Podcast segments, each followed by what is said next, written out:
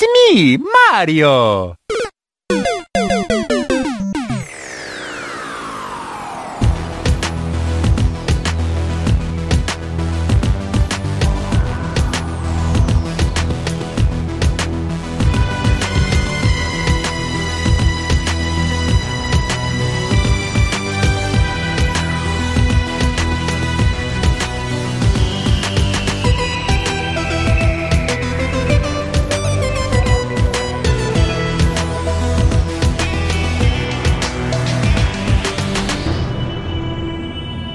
Hallo und herzlich willkommen zum Deutschen Doktor Podcast. Ähm, heute mit mir und ich sehe mich einer tatsächlich Extremsituation gegenüber, wenn ich äh, das Thema des Castes mal aufgreifen darf.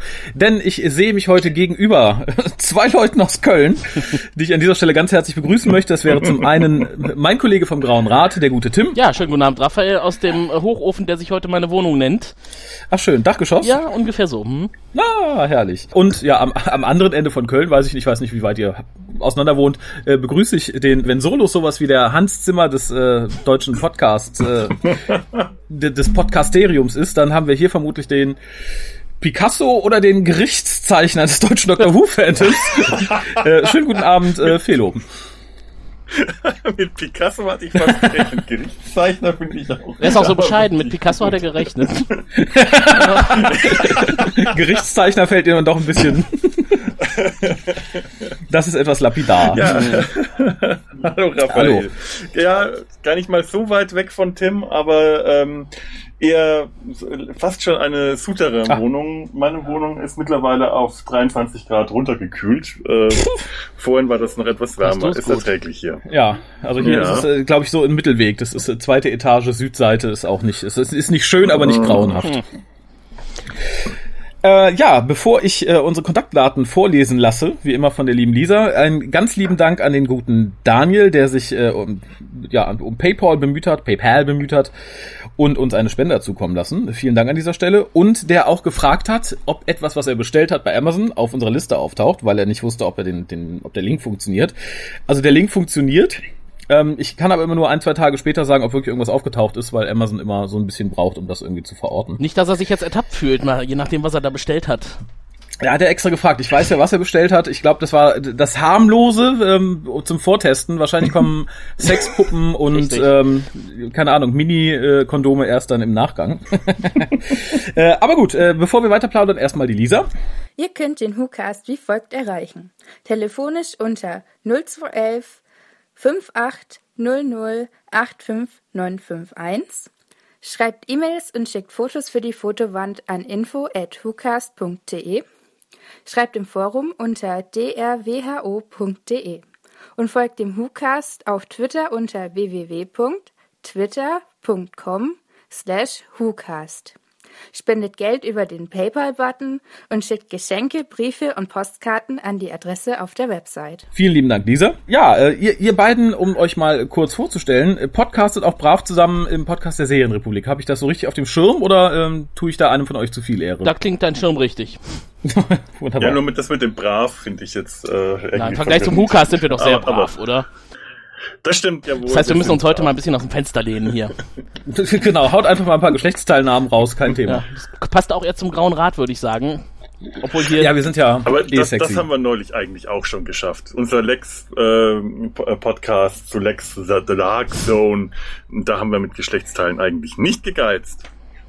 Ja, da kommt man ja auch nicht drum rum. Ne? Nee. Die gute Eva Habermann macht es da einem ja Nee. auch nicht so leicht, äh, Geschlechtsteile zu ignorieren. Ja, es ist tatsächlich unmöglich, über Eva Habermann in Lex zu podcasten, ohne schweinisch und chauvinistisch und äh, unanständig zu werden.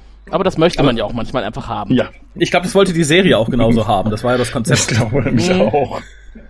Also, wer hätte Lex the Dark Zone geguckt, äh, wenn die Figur von einem 50-jährigen Mann gespielt worden wäre? Ich glaube, niemand.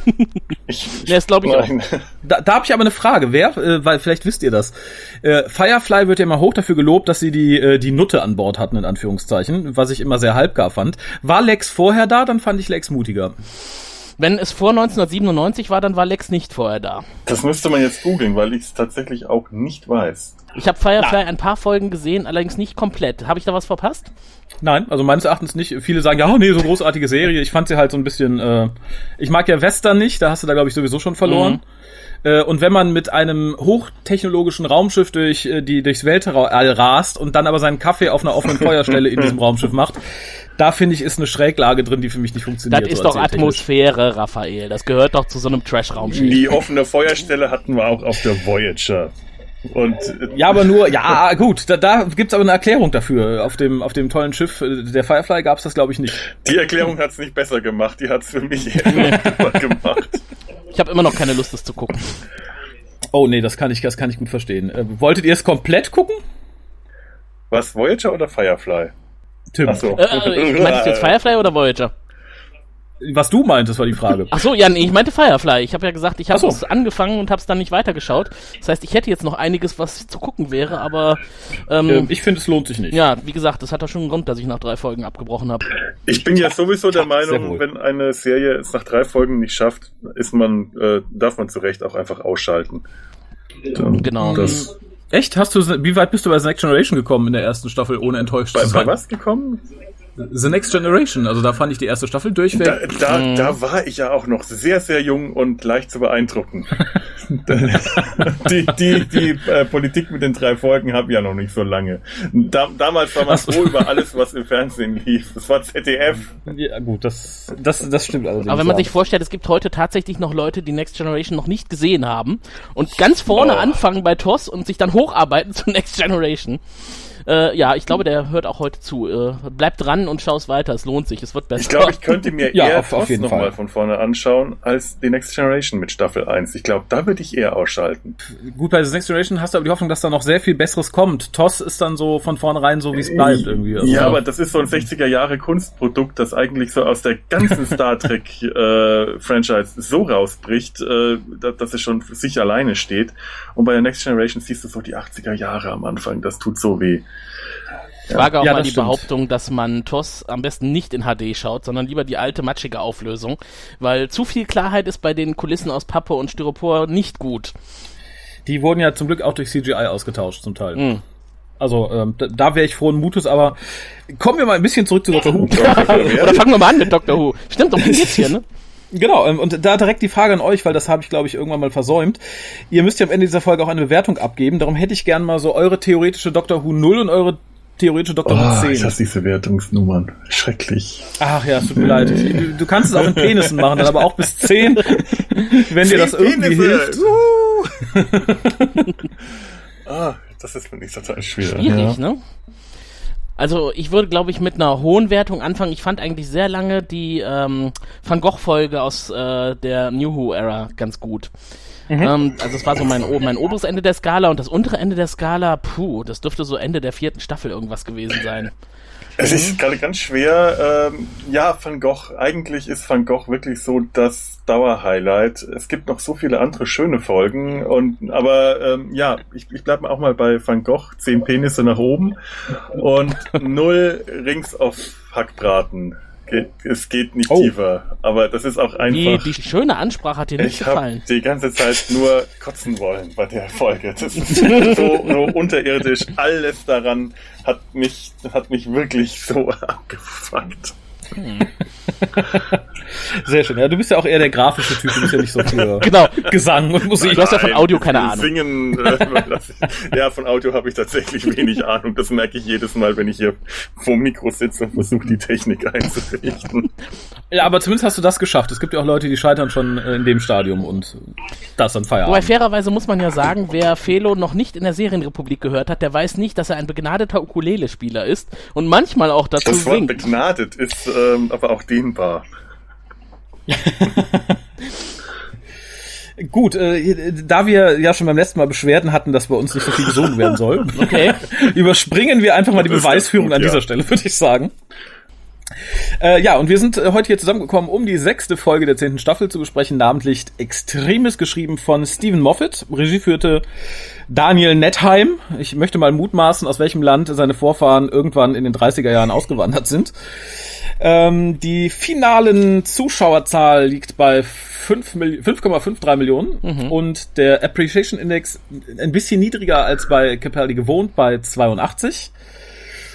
Und ja, theoretisch dürft ihr beiden jetzt irgendwie auslosen, wer von euch den, den Inhalt zusammenfassen möchte. Das haben wir schon erledigt. Ach, tatsächlich. Ich mag gut vorbereitete Podcaster, sehr schön. Es beginnt damit, dass wir den Doktor auf einem fremden Planeten umgeben von Außerirdischen sehen, die alle sehr feierlich gekleidet sind. Es geht um die Hinrichtung anscheinend eines Time Lords. Wer es werden wird, wissen wir nicht. Wir gehen aber davon aus, es ist der Doktor seines Lebens überdrüssig. Er ist ja immer noch blind. Ähm, dann kommt ein ziemlich harter Cut und das setzt sich auch durch die ganze Episode fort. Wir sind plötzlich im Vatikan, da ist der Papst und äh, hat ein großes Problem.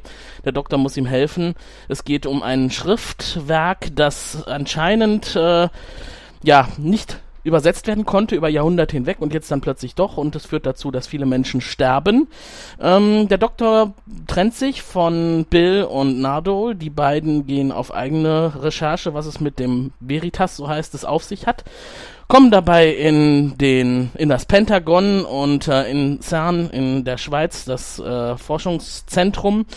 Und ähm, ja der Doktor stellt irgendwann fest äh, es halt, handelt sich hier um eine groß angelegte Verschwörung äh, einer außerirdischen Rasse die die Welt äh, übernehmen möchte und sich darauf vorbereitet und ähm, ja, am Ende schafft er es ziemlich spektakulär, zumindest eine Wendung einzuleiten. Ob er das schafft, wissen wir noch nicht so recht, aber ja, ähm, der Time Lord, der hingerichtet werden soll, das ist nicht er, sondern Missy. Und ich glaube, das ist so grob die Handlung dieser Folge.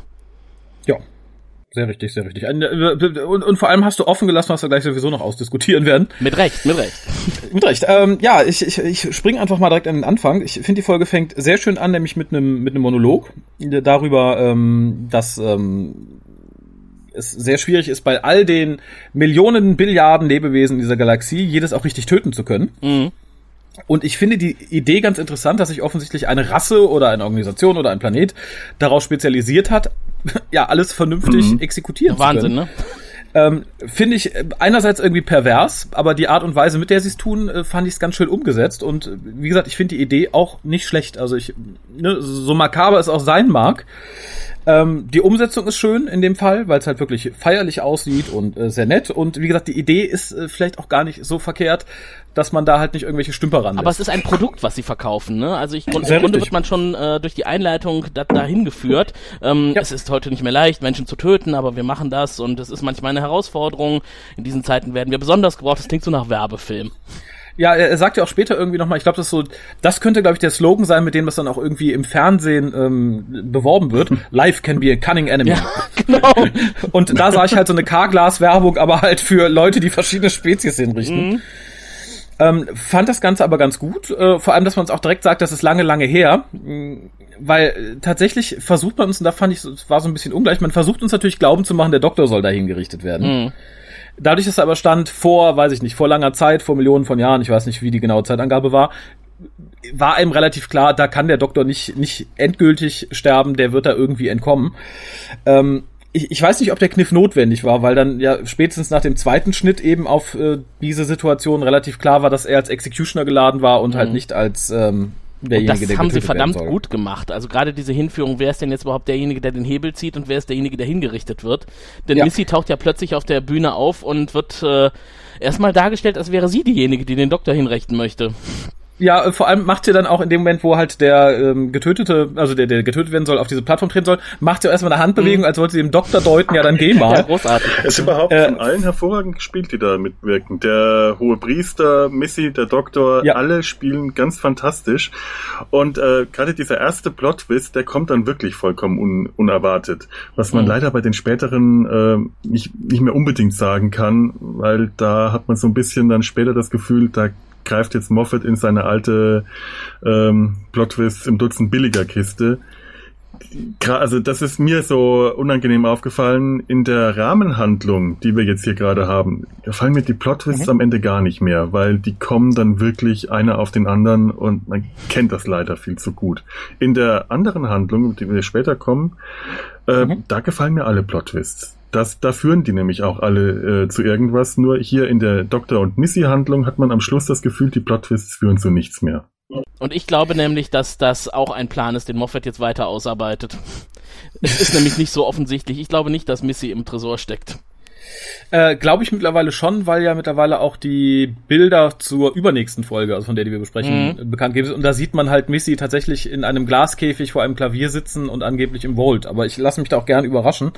Äh, ich fürchte aber, es wird so ein bisschen darauf hinauslaufen, dass es ist wie im Finale von Staffel 2 äh, Staffel 6, Entschuldigung, der zweiten, äh, elften Doktorstaffel, mhm. wo halt auch ganz viel lang überlegt haben, wie kann der Doktor denn überleben und bla, und das muss doch timey-wimey sein und tralala, und dann war es halt einfach der Tesselector, der der Doppelgänger des Doktors war.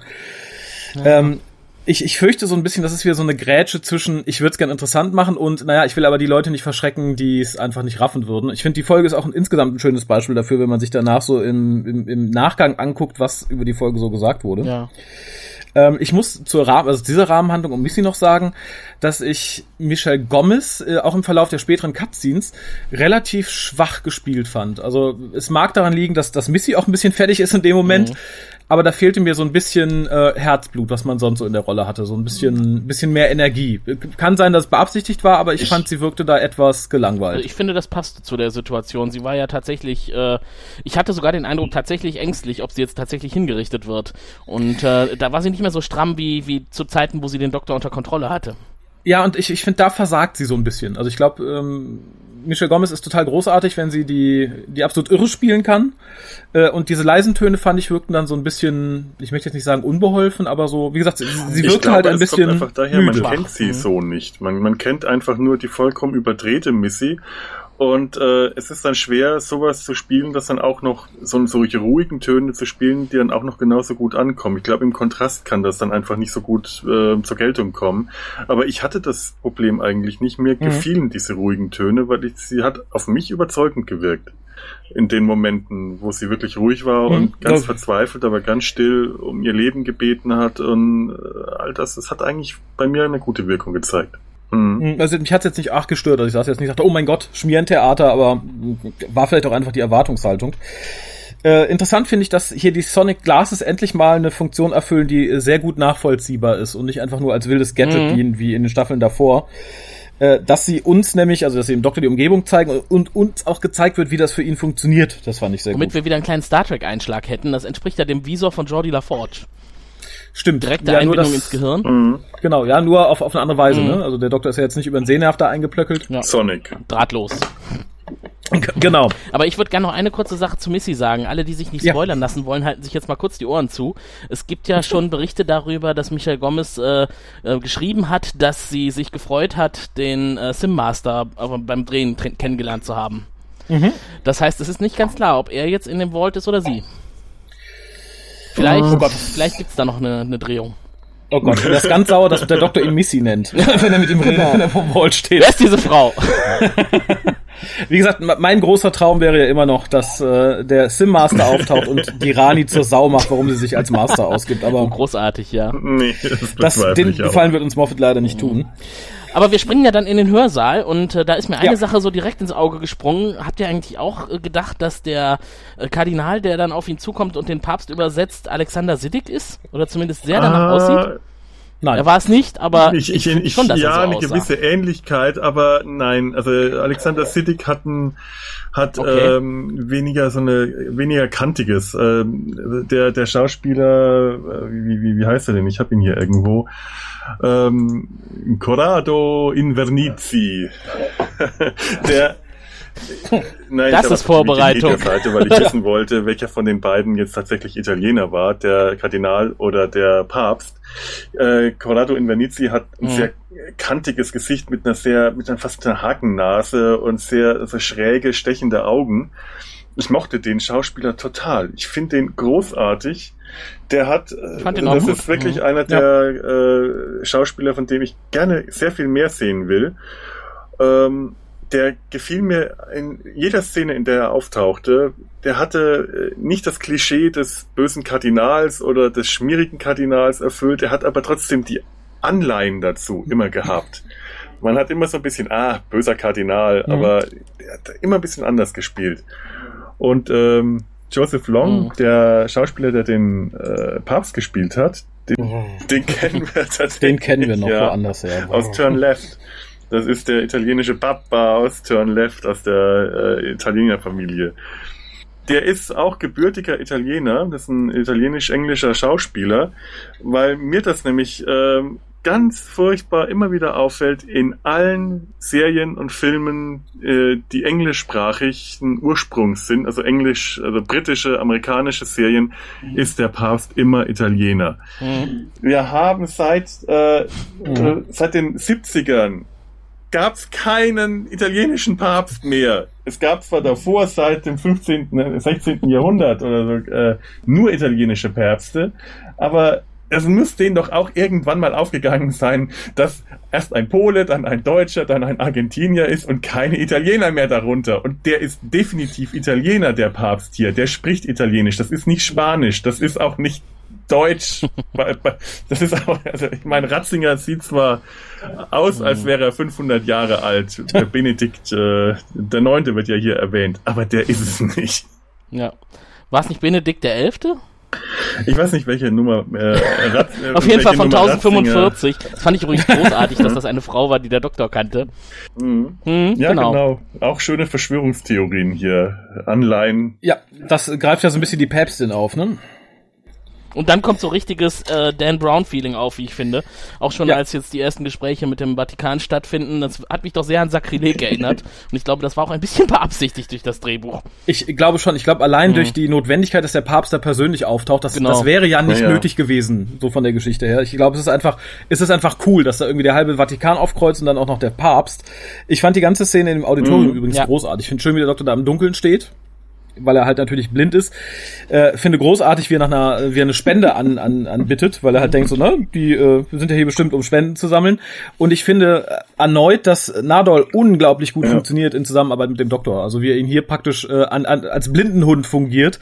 Äh, toll, ich mag das Zusammenspiel unheimlich gern. Es ist unheimlich lustig. Also allein diese Szene so, da, warum sollte, dann kann der Papst doch selber kommen. Er steht vor ihnen. Ach ja, ich habe sie nicht erkannt. Da, da, da, da, da. Und außerdem darf er ihm offiziell in den Arsch treten. was, was ihn zum Badass macht.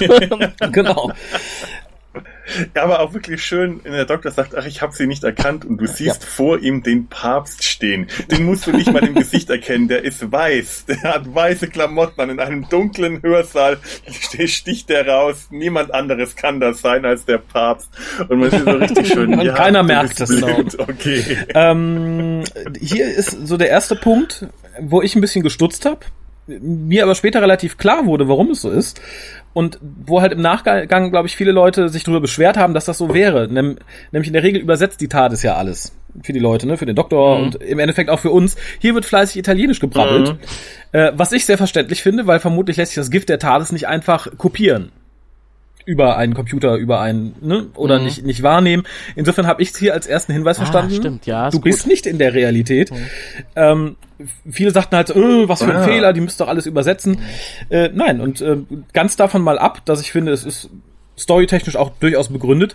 Ich fand es einfach mal sehr angenehm. Ich, die haben ja irgendwann so zu Lost-Zeiten damit angefangen, Native Speaker einfach mal Native speaken zu lassen, notfalls mit Untertiteln. Äh, und auch hier verleiht das dem Ganzen irgendwie so ein bisschen, bisschen mehr Schwere, so ein bisschen mehr Leben irgendwie. Ich fand es sehr, sehr angenehm, dass die Italiener da halt wild italienisch brabbeln. Mhm. Ähm, ganz besonders in einer der, der nächsten Szenen dann, wo wir gleich noch drauf hinkommen. Ähm, aber wie gesagt, äh, die äh, Szene, die du meinst, die so Dan Brown Feeling hat, die war natürlich auch total darauf ausgelegt. So mhm. der Doktor gegenüber des Papstes, äh, ne, die, die, die kurze Rede, was passiert ist, diese Einblendung der Zeitungsausschnitte mhm. ist auch so ein, so, so ein Ding, das sehen wir nicht oft in Doctor Who. Also wir hatten zeitweise mal so, wenn was Aktuelles war, äh, die so Fernsehberichte, die dazwischen geschaltet waren, aber dieses schnelle Blitzlichtgewitter an, an Zeitungsberichten fand ich persönlich sehr angenehm und ganz cool. Ja, das stimmt. Und dann auch dieser eine Satz, der dann der Papst sagt, äh, Extremis. Das klingt ja. tatsächlich wie Sakrileg. Ja. Mhm. Illuminati! Ja, also ich fand auch sehr schön, dass die die äh, mhm. äh, Italiener haben Italienisch sprechen lassen. Und ich habe mich jetzt äh, bei iTunes ein bisschen geärgert, dass sie es nicht übersetzt haben. Also ich kann nicht wirklich äh, Italienisch, ich verstehe immer so ein paar Brocken. Und ähm, so ein paar Sätze hätte ich dann schon mal gerne übersetzt haben. Ich fand aber ähm, ganz unabhängig davon, dass der Papst äh, Italiener ist, fand ich schön, dass sie für die Rolle tatsächlich ja. auch äh, Italiener genommen haben, die Italienisch sprechen konnten. Also das konnte ich verstehen. Es war tatsächlich echtes Italienisch und nicht ähm, mhm. äh, Hollywood-Deutsch Italienisch. Mhm. Und das ist mir positiv aufgefallen. Weil wir gerade darüber sprechen, dass jemand äh, im Original genommen wurde. Ähm, die Drehorte, an denen jetzt die Hauptteile dieser Episode spielen, äh, ich vermute auch mal, dass die nicht unbedingt in London waren. Das wirkte auf mich tatsächlich eher so ein bisschen italienisch. Mhm. die Bibliothek war natürlich oder das Heretikum größtenteils CGI, aber da waren ja schon einige Flure, die sahen jetzt nicht unbedingt aus wie aus Kulisse hergestellt. Nee, das stimmt, wobei ich da jetzt nicht nachgeguckt habe, wo gedreht wurde. Ähm, unter Umständen hat man da bei den Drehs von Lanzarote noch was mitgenommen oder so. Hm, das kann sein. Hm. Äh, insgesamt finde ich übrigens, dass Capaldi sehr, sehr gut den Blinden mimt. Also ich nehme ihm das jederzeit ab, dass er nichts sieht. Es Ja. gibt ja Leute, die haben es irgendwie Mhm. nicht drauf, aber er macht das eigentlich ziemlich gut. Hm. Und an dieser Stelle muss ich, also ich muss direkt sagen, ich finde die Folge sehr, sehr gut und äh, finde sie vor allem dialogtechnisch ziemlich, ziemlich geil. Und auch das Gespräch, im Endeffekt hier dieses ähm, Illuminati-Gespräch, ähm, finde ich zum Teil auch sehr fein ausgearbeitet. Nämlich ähm, der Papst erwähnt an einer Stelle, dass halt die Übersetzer alles sehr christliche Männer waren und trotzdem äh, eine Sünde, nämlich den Selbstmord gewählt haben, als sie es gelesen haben. Und dass da halt wirklich was Schlimmes im Argen liegen muss und das nicht halt so ein Larifari-Ding ist und dass das nicht einfach Bekloppte waren, sondern dass es wirklich Gewicht haben muss. Und das finde ich ganz interessant, dass eben der Aspekt, dass halt Selbstmord äh, gerade im katholischen Glauben Sünde ist, äh, aufgegriffen wird. Ich finde, das ist schön, dass es erwähnt wurde, weil ich glaube, das verleiht dem Ganzen noch eine, eine ganz andere, eine ganz andere Gravitas an der Stelle. es bindet vor allem den Zuschauer auch sofort an die Folge. Also man will dann eigentlich unbedingt wissen, Ja. was steckt dahinter, dass da tatsächlich Leute sich umbringen und wissen, sie kommen dafür in die Hölle.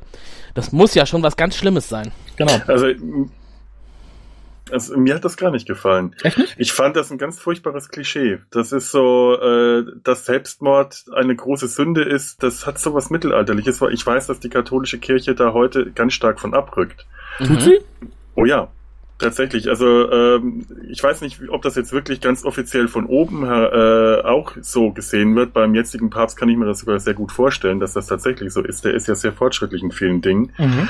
Aber die katholische Kirche hat längst nicht mehr diesen äh, harten Blick darauf, äh, alle Selbstmörder sind Sünder und Selbstmord ist eine Sünde. Also das äh, ist so ein ganz, für mich ist es ein ganz, ganz schlechtes, billiges Klischee gewesen, das mir sehr sauer aufgestoßen ist.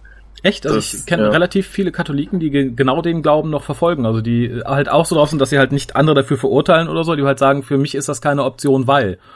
Also wirklich relativ viele. Aber es waren doch auch gar keine Zeitgenossen, sondern eine Sekte von Mönchen, die selbst Massenselbstmord begangen Nee, es hat. ging, glaube ich, auch um die Übersetzer, die Es jetzt ging von um der eine noch äh, ja. ne, mit Bananen und Brote Ja. sich in dem. ja, aber ob die jetzt in der Jetztzeit waren, das war nicht unbedingt klar. Gut, der, der, ein- der eine, der noch da war, schon, aber die, die Sekte, die Doch, Massenselbstmord begangen hat, die weiß ich nicht, Sekte, ob der die. Massenselbstmord begangen hat, hat vor Jahrhunderten den äh, das Heretik, äh, das, das, das die Veritas verfasst. Genau. Und die sind, also das ist die, äh, diese Sekte ist wirklich Jahrhunderte vorher hat Massenselbstmord begangen und die Übersetzer, die haben alle erst kürzlich übersetzt. Das hat der Kardinal noch erklärt. Es ist Ah, jetzt okay. kürzlich übersetzt worden, aber sämtliche Übersetzer haben Selbstmord begangen, bis auf einen, Darum haben sie es auch in die Zeitung verschwunden geschafft. ist. Ah ja, okay, das ist mir, das ist Ja, mir also ich, ich fand es relativ schlüssig, weil ich halt tatsächlich das schon öfter gehört habe. Ähm, insofern, ich weiß nicht, wie die katholische Kirche das aktuell das sieht. wissen wir jetzt dank Felo. Ja, aber das ist ja auch immer noch ein Unterschied zwischen dem, was die Kirche offiziell sagt und was die Ja. äh, Katholiken dann praktizieren. Äh, auch was die Kirche offiziell sagt und was jeder äh, Pfarrer oder Bischof dann äh, tatsächlich ähm, lehrt, ist Ja. auch immer noch ein ganz, das sind Genau. immer, da liegen oft Welten dazwischen. Also Gott sei Dank, zum Teil, Gott sei Dank. ja, ja, allerdings. Der Sprung kommt in die Wohnung von ähm, Pearl. Von Pearl, von Bill. Äh, Von Bill, von Bill, richtig. Von Pearl. ne? Von Pearl, Pearl, wir sind jetzt im Making of. ähm, da fand ich ganz interessant, also ich finde sehr süß, dass Bill halt jemanden abgeschleppt hat, nämlich besagte äh, Penny. Sie hat ein Date. Ähm, ich fand es dann nur ein bisschen schwierig nachzuvollziehen. Also mal ganz davon ab, dass ich die Mutter sehr, sehr cool finde, die halt irgendwie ständig irgendwie mit welchen Männern rumschlört, dann aber äh, ihrer Ziehtochter sagt, nee, nee, keine Männer, ich habe da sehr strenge Regeln. Und du denkst, aha, du gehst jetzt schon wieder mit jemandem aus und die Namen merkt sich die gute Bill noch nicht mal, weil es sich scheinbar so oft ändert. Ich Äh, möchte mich nicht mehr, nicht Ich, emotional ich bin binden. genau Das ist super großartig. Äh, ich habe halt nur so ein kleines Problem mit der guten Penny, weil die scheint ja eine gestandene Frau zu sein. Und offensichtlich, wie wir dann später erfahren, haben sie und Bill ihr aces Date. Das heißt, die haben so viel noch nicht miteinander getan. Ich frage mich halt nur, ist Penny tatsächlich irgendwie eine Neulesbe? Und warum macht sich dann jetzt schon solche Sorgen nach dem ersten Date? Also Penny ich- wirkt tatsächlich, äh, äh, die, die ist ja. die, die, ist, hat, die hat noch nicht ihr Coming Out noch nicht so lange hinter sich, habe ich das Gefühl. Das mhm. wenn wenn sie es überhaupt schon hat, wie so gesagt, ähm, ist, ich ja, finde, es wirkt das, halt so, als hätte sie gerade bei dem Date gemerkt, oh, ich stehe ja doch auf Frauen und ich finde doch irgendwie ist es eine Sünde, sonst wäre sie nicht so ausgerastet, dass der Papst plötzlich da ist. Ah, und da ähm, wäre ich mir jetzt nicht sicher. Ich glaube, wenn der Papst plötzlich aus dem Schlafzimmer deiner neuen Liebschaft kommt, dann würde jeder ausrasten. Das fand ich übrigens großartig. Ja, also ganz, ganz dann, tolle Szene. Wie sie dann da sitzen und eigentlich äh, versuchen, sie ihre Nacht vorzubereiten beim Tee trinken und plötzlich steht der Papst im Raum und redet Italienisch und gestikuliert wild mit den Armen. Ich glaube, das könnte Atheisten zum Glauben bringen. Was wir zu dem Zeitpunkt ja noch gar nicht wissen. Was, was mache ich hier? Genau. Die zwei Mädchen hier in diesem Haus. Was? Was? Doktore. Und das ganze Schlafzimmer voller Kardinäle. Ja. Und sie noch, ihr werdet alle zur Hölle, ihr werdet alle in die Hölle fahren, zur Hölle fahren. Äh, bei den Kardinälen fand ich allerdings ganz schön, dass man da so eine gewisse Diversität hatte. Das waren halt nicht als Italiener, da war auch ein Schwarzer dabei naja. und so, das fand ich ganz schön. Äh, ich fand vorher ganz nett, dass Bill natürlich die TARDIS hört und erkennt, was es ist und das versucht irgendwie zu decken. Das sind, das sind die Rohre. Wunder dich nicht, wenn ich sie ein bisschen anschreie gleich. Ich gehe mal eben ins Schlafzimmer. Ähm, toll. Also ich, ich fand die ganze Szene sehr lustig. Ich fand die Auflösung, dass sie dann, ne, dass Penny stiften geht und Bill mhm. ein bisschen sauer auf die Kardinäle ist toll. Und ich fand die nächste Szene total schön. Ich kann auch nicht genau sagen, warum, weil es wahrscheinlich so natürlich wirkte im Gegensatz zu dem Käse, den wir unter ATD mal gesehen haben, dass du in die TARDIS reinkommst und da ist was los. Da sind viele Leute, die verschiedene Sachen ja. machen. Jeder mhm. hat irgendwie so ein bisschen wie das A-Team. Jeder hat eine Aufgabe, jeder macht irgendwas. Der Doktor kramt rum, Nadol ne, führt die Leute rum, die gucken sich alle was an. Ähm, fühlte für, sich für mich mhm. irgendwie total real an. Ja. Ich weiß nicht, wie ich es ausdrücken soll. Es hatte sowas ja, Natürliches. Das Natürlich, fand ich schön. ja, weil es wirkt auch endlich mal wie so ein großer Raum, in dem eigentlich viele Leute sein sollten. Wie eine Kommandozentrale, in der für überall, also mhm. wie, eine, wie die Brücke von einem Schiff. Und da haben einfach viele Leute zu sein und das hat einfach gepasst. Und dass die Leute. Und der Doktor wie der Kapitän. Ja, genau. genau. Und dass die Leute alles skurril wirken, das passt ja dazu. Das passt ja. zu Dr. Who. Ja. Also äh, hat sich auch tatsächlich sehr natürlich für mich angefühlt. Mhm. Schön, dann bin ich damit nicht allein. ja. Und der Doktor äh, holt sich aus der Kiste ein altes Gerät heraus mhm. und der eine Kardinal möchte ja gerne wissen, was es damit auf sich hat. Ähm, der Doktor erklärt es allerdings noch nicht so richtig. Das Reading was Aid. Genau, ja. Was wir dann später erfahren, dass da noch mehr dahinter steckt, das ist ja nicht einfach nur so ein Lesegerät. Das äh, ist ja schon ziemlich mächtig und Was ziemlich sagt gefährlich. nochmal? Shoots and Letters. Ist das dieses Spiel mit den äh, Rutschen und den Leitern, dieses Brettspiel? Hilfen, weil äh, das, er sagt irgendwas, äh, Jutes and Ladders. Und ich hatte äh, an dieses an dieses Spiel gedacht, wo man auf dem Brett rummut und immer wenn man auf das falsche Spiel kommt, kann man mit einer Leiter, richtige Feld kommt, kann man mit einer Leiter abkürzen oder mit der Rutsche ähm, abstürzen. Und dachte, vielleicht ist äh, das ist auch so ein Hinweis darauf, das ist eine, eine Hilfestellung, aber das kann auch nach in die Hose gehen. Das kann eine Abkürzung sein oder ein, äh, ein Absturz. Also ich hab's hm. darauf bezogen tatsächlich. Ich denke, das ist auch ja. das, was am meisten Sinn macht. Sein, es gibt irgendeine Redewendung, die mir noch nicht sagt hm. im Großbritannischen, aber das schien, schien mir das richtig zu sein. Entspricht ja auch dem, was er später nochmal sagt, als er das Ding benutzt. Ja. Da führt er das ja aus. Ähm, schön fand ich die Szene danach, dass halt ähm, der Priester oder der Kardinal oder was auch immer zum Doktor kommt und äh, sagt halt, dass äh, damals schon gesagt wurde, dass der Doktor äh, der das Lebewesen auf dem Planeten ist oder der Mann auf dem Planeten, der am meisten ähm, die Beichte brauchen könnte und dass das damals aber nicht vollzogen worden ist, weil das zu lange gedauert hätte. Und ich, ich, mhm. ich fand sehr gut, äh, vor allem wie der Capaldis Reaktion darauf wirkte sehr, sehr, sehr, sehr feinfühlig und sehr gut gespielt. Ähm, dass dann wieder zu Missy geschnitten wurde, fand ich war so ein bisschen äh, ähm, mhm. schwierig, weil damit suggeriert wird, hier äh, ne, macht er sowas Schlimmes, dass er halt da irgendwie die Beichte mhm. für braucht und so. Und dem ist ja nicht so. Und da konnte man auch mit dem Finger dran fühlen, dass es nicht so ist, dass sich das halt auf das Gesamtleben des Doktors irgendwie bezieht. Und ähm, der Schnitt fühlte sich für mich irgendwie nicht ganz richtig an, auch wenn die Szene selber, die dann kommt, ja. eine sehr schöne war. Ich fand hier sehr schön gespielt von dem äh, Kardinalschauspieler. Das hätte jetzt so eine Szene sein können, wo der Kardinal peinlich wirkt. Ja, möchtest du ja. beichten, mein Sohn? Und äh, das klang aber wirklich nach Anteilnahme, nach wirklich mhm. nach, möchtest du reden, willst du dir mal was von der Seele reden? So, so in etwa kam das rüber. Also der hat wirklich sehr sensibel und einfühlsam gewirkt, obwohl der Anfang äh, dann so kam, man hatte jetzt, es, es ging in, hätte in beide Richtungen gehen können. Wenn er anfängt mhm. mit der Beichte, der äh, paar, äh, Benedikt der Neunte hat gesagt äh, und so weiter, hätte das jetzt auch wirklich richtig ein ganz böser Klischee-Antikardinal sein können und er kriegt die Kurve so gut zu jemandem, dem man sich tatsächlich anvertrauen würde. Ja, mhm. das ist generell was, was ich über die Folge sagen muss, was ich von Doctor Who gerade unter New Who so nicht erwartet hatte und so auch nicht kenne, weil gerade irgendwie Artili war da relativ schwierig und auch Moffat hat ein bisschen dieselbe mhm. Kerbe geschlagen. Ich finde, hier wird relativ feinfühlig und positiv mit der Kirche umgegangen. Also die mhm. wird hier nicht als negativ oder lächerlich dargestellt oder als eine Institution, die man eigentlich nicht braucht oder ähnliches. Ähm, sowohl im Umgang mit dem des Doktors mit der Kirche als auch der generelle Ton, weil ich fand hier tatsächlich mhm. die Institution und auch alle daran Beteiligten relativ positiv in Szene gesetzt. Und das fand ich mal ganz angenehm, dass man nicht immer in diese Kerbe haut, ne? Ist aber ein Drecksverein, was durchaus mhm. stimmen mag im, im, in manchen Bereichen, aber ähm, das war mal eine erfrischend neue Sicht für Doctor Who, die aber auch nicht irgendwie verkehrt ist. Also ich fand, es zeigte mal eine Seite, die durchaus auch Teil eben dieses Dinges ist. Ähm, und wie gesagt, mir hat das ganz gut getan, auch wenn ich kein kirchlicher Mensch bin. Ja, es ist auf jeden Fall eine sehr glaubwürdige Folge mhm. und äh, es ist halt nicht so, dass alles nur positiv oder negativ ist. Es gibt halt immer die Grautöne und auch in der Kirche gibt's gute oder schlechte Menschen. Ja, eben. Und, und äh, da ja. war Dr. Who halt bisher meistens so, dass er sagt, okay, Kirche wird nicht wahrgenommen oder ins Lächerliche gemacht mhm. oder halt durch irgendwelche Konstrukte so überzogen, dass es halt tatsächlich ins Lächerliche gezogen wird. Also ich ja an die Mönche aus den aus den Engelfolgen, ich erinnere an die Kirche von River Song, also nicht von River Song hier, de, ne, die finale Kirche mit den Silence und so, das waren halt alles Sachen, wo man sagt, okay, ja, hihihi, ja, genau so die Kirche, haha. Und das hier war halt einfach mal, ne, angenehm. Mhm. Mhm. Ähm, wir sind ja im Moment bei dem Sprung äh, wieder bei Missy und dem Doktor, in der dann halt der Priester auftaucht, der dem Executioner in dem Fall äh, das Seelenleben ja. erleichtern möchte, was ich konzeptionell ganz großartig finde, muss ich sagen. Ähm, und da finde ich, fängt für mich so ein Kernpunkt der Folge an, weswegen ich auch so mag. Das ist halt diese Grundaussage, die Nadol aus River Songs Tagebuch zitiert, ähm, nämlich dieses Goodness is only goodness ähm, in the final hour.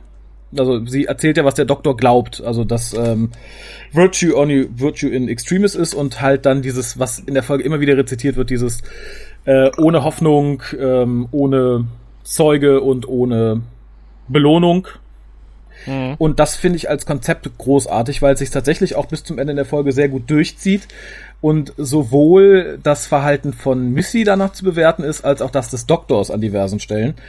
Und das finde ich ganz, ganz wichtig. Das ist auch, glaube ich, das, was mir die Folge so am, am sympathischsten macht, weil ich das Konzept einfach mag und toll finde. Mhm. Mhm. Und dann wäre ich tatsächlich in der Library. Ich finde aber ganz schön, dass endlich hier erklärt wird, wie Nadol zum Doktor gekommen ist und wie er zu ihm steht. Dass River Song halt gesagt hat, so, lauf dem nach, ja. achte auf den, äh, ne, und wenn er was, was Mistiges macht, dann tritt ihm ordentlich in den Hintern. Wobei sein Auftritt war ja ein bisschen erzwungen, finde ich. Er kommt mit der Kutte an und äh, es ist nicht klar, wer das ist. Er unterbricht die Hinrichtung von Missy, führt dann einige sehr wohlsagende Worte an den Doktor, die so klingen, als kämen sie aus River Songs Mund. Ja. Sie kommen sie ja auch im Endeffekt. Sie kommen ja, dem, genau, im, im Endeffekt schon. Ich, ne? Er hat ja auch das Tagebuch Ich, ich würde mal mutmaßen, er ist einfach nicht anders an den Doktor rangekommen, als sich als Priester zu verkleiden, weil ich glaube nicht, dass der Executioner mal eben Besuch empfangen darf bei so einer, bei so einer Aktion. Ja, das stimmt. Ähm, um das Buch gab es irgendwie diverse Diskussionen im Nachgang. Ich glaube sogar Moffat musste sich dazu äußern, weil eigentlich liegt das ja, wenn wir äh, Silence in the Library angucken, immer noch in der Library des Silence. Und ähm, der Doktor hat es ja damals dagelassen, weil es halt auch Teile über seine Zukunft voraussagt, Rhabarber, Rhabarber, Rhabarber, und sagt viele, äh, ist ja ein Fehler, dass es jetzt da ist. Moffat sagte, nein, Entschuldigung, ähm, die, diese Zukunft ist für den Doktor jetzt vorbei und es ist viel gefährlicher für ihn, das Ding da liegen zu lassen mit all den Infos über sich, als es sich an sich zu nehmen. Und da hat Nadol ist wohl dahin geschickt worden von River, das abzuholen und den Doktor zu übergeben. Finde ich schlüssig, muss ich ganz ehrlich sagen. Sehe ich jetzt auch keinen ja. Logikfehler drin. Das ist eigentlich nee, das, ziemlich einleuchtend. Es gab da aber viel Diskussion. Also, Ach du meine Güte. Naja, Fans diskutieren gerne über alles. ja, ob es notwendig ist oder nicht. Aber äh, ja, zu dem äh, zu der Sequenz, ich, ich finde jetzt, ab, ab dem Punkt ist eigentlich alles an dieser Missy-Rahmenhandlung ähm, inhaltlich nicht, äh, es sind alle Twists, alle, alles, was so jetzt an Wendungen passiert, wirkt für mich erzwungen. Gleichzeitig sind aber alle Schauspieler, die daran beteiligt sind, spielen toll. Äh, mhm. Matt Lucas, wunderschön, wie er dann wirklich streng zum Doktor ist. Der kann, der hat schauspielerisch eine solche Reichweite, die mhm. äh, beim, bei einem simplen, simplen, in Anführungszeichen, Comedy-Darsteller überhaupt nicht erwarten würde. Aber ja. wer wenn man, wenn man ihn kennt aus, aus Little Britain, weiß eigentlich, was der man alles an, an verschiedenen mhm. Rollen spielen kann. Mhm. Und äh, der ist toll. Der ist wirklich ja. toll. Der spielt auch alles immer mit diesen leichten, äh, komischen Unterton, manchmal auch starken, komischen Tönen. Aber auch wenn der ernst ist, ist der einfach toll. Man wartet immer auf den Moment, wo es dann gleich komisch wird. Aber ich finde den, ich möchte den gerne mal in einer wirklichen ernsten Charakterrolle sehen. Nur ernst. Weil ich mir das auch toll vorstellen kann. Ja, aber ich glaube, da ist er zu getypecastet für. Ich fand, in Casanova hat er eine Rolle gespielt, die halt auch relativ ernst war, aber halt auch war er da im Endeffekt der, der lustige Glatzkopf. Was war das nochmal für eine Rolle? Irgend so ein, ach Gott, Endlich, ich, oh Gott, ich habe Casanova das letzte Mal vor zehn ja, Jahren gesehen. Ich glaube, das auch, war ähm, entweder der Gehilfe von so einem reichen Heini, also der, der, der lustige Kerl, oder es war tatsächlich so ein reicher, äh, verwöhnter Baron, der irgendwelche Lustspiele veranstaltete und ein bisschen Casanova verknallt war. Hm. Aber da müsste ich tatsächlich noch mal reingucken. Aber auch da merkte man schon, der, der gute Mann hat mehr drauf, als immer nur ähm, ne, der lustige Glatzkopf zu sein. Der hat übrigens mit Capaldi auch schon in einem anderen Film zusammengespielt. Ich weiß aber nicht, ob die gemeinsame Szenen hatten, nämlich in Paddington. Da hat ja ah. Capaldi den bösen Nachbar Mr. Curry gespielt und mit Lukas hat einen Taxifahrer gespielt nach Wikipedia. Ich habe es aber noch nicht nachschauen können, ob die mal gemeinsame äh, Szenen hatten. Ich vermute eher nicht. Ich, ja, gut. Taxifahrer scheint auch nicht so lange Screentime nee, gehabt zu haben, glaube ich. äh, apropos Screentime, dann sind wir zurück im Hier und Jetzt, wenn ihr auch ungefähr soweit seid. Und zwar sehen wir die TARDIS, wie sie über den Vatikan fliegt. Eigentlich ein hübsches Bild, aber ich glaube, es ist nur genau dafür da, dass man halt zeigen kann, hier ist der Vatikan und guck, da fliegt die TARDIS, das ist cool, weil eigentlich ist es unnötig. Die TARDIS fliegt ja nicht so durch die Gegend. Die ne, mm. erscheint ja. Ja, aber das fand ich so ein bisschen. Es ist einfach schön, man, Gelegentlich fliegt sie auch, ne? Sie fliegt auch gerne mal über London, auch in irgendwelchen Weihnachtsepisoden. Und es ist halt ein Establishing-Shot, der äh, einfach was zeigt Natürlich. mehr, dass man in Rom ist, am Vatikan, als wenn man äh, Tiber, Engelsbrücke und da hinten Petersdom. Und äh, das Bild ist einfach toll. Und dann die TARDIS da drüber fliegen zu lassen, wer kann dem widerstehen? Das hätte ich auch gemacht. Sagt der Grafiker. ja, es ist, ja, ist einfach ein ganz tolles, starkes Bild. Da ist es mir auch wurscht, ob die TARDIS fliegt oder sich äh, ansonsten nur materialisiert. Das kann sie dann meiner Meinung nach sehr gerne machen. Also aber apropos Bild, jetzt kommen wir zu der Stelle, die ich großartig mhm. fand. Das war das Bild des äh, Papst Benedikt, der mit dem Doktor schon vor tausend Jahren Kontakt hatte. dieses, äh, dieses Gemälde an der Wand ist der Eingang zum Heretikum. Ich finde, das ist so schön doppeldeutig. Ja, das ist äh, und, und es funktioniert auch gut. Also dieses Grinsen von der, von der Päpstin und dann das Drehen des, das verschmitzte Drehen des äh, Kronleuchters und schon öffnet sich der Geheimgang. Ja, sehr nett ähm, gemacht. Ähm, da habe ich vor allerdings noch eine Szene, die mir sehr gut gefallen hat, weil die auch wieder ausleuchtet, dass Nadol halt sehr viel mehr ist als einfach nur der dumme Gehilfe des Doktors, wie man es vielleicht in den ersten ein, zwei Folgen vermuten konnte. Äh, er spricht den Doktor nämlich darauf an, warum er Bill nicht informiert. Er sagt halt so, entschuldige mal, äh, mhm. dass seine Feinde das nicht wissen sollen, ist klar, aber warum sagst du denn Bill nichts? Äh, und der Doktor sagt, ja, ich will nicht, dass man sich um mich kümmert, la la la. Und er sagt halt Nadol relativ eindeutig und ich finde, das ist auch tatsächlich die richtige Erklärung. Der Doktor gibt ja im Endeffekt danach auch fast zu. Er sagt, in dem Moment, wo du es ihr sagst, musst du dich mit auseinandersetzen und dann wird's für dich real. Und das möchtest mhm. du nicht. Und äh, der Doktor sagt halt, ja, hast ganz recht. Ein Grund mehr ist ja jetzt nicht zu sagen. Tschüss. Aber mhm. ich, ich finde halt, das gibt der Rolle von Adol, ähnlich wie die Erklärung, warum er überhaupt da ist, ein ganz anderes Gewicht. Er ist halt nicht da, weil der Doktor ihn irgendwie gerettet hat und Begleitung brauchte und einen dummen Lakaien. Mhm.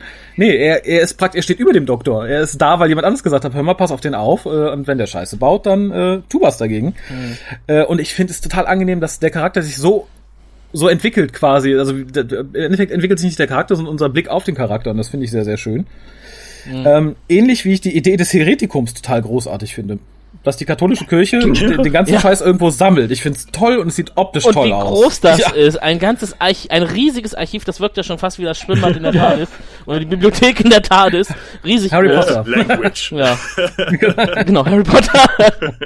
Haben anscheinend viel Material Ich hatte da an den Namen der Rose gedacht ähm, und ähm, in, in dem Film von Roland Emmerich kommt das alles nicht so schön rüber. Äh, aber bild, bildmäßig natürlich auch, aber ich habe ich hab das Buch auch schon äh, mindestens zweimal gelesen.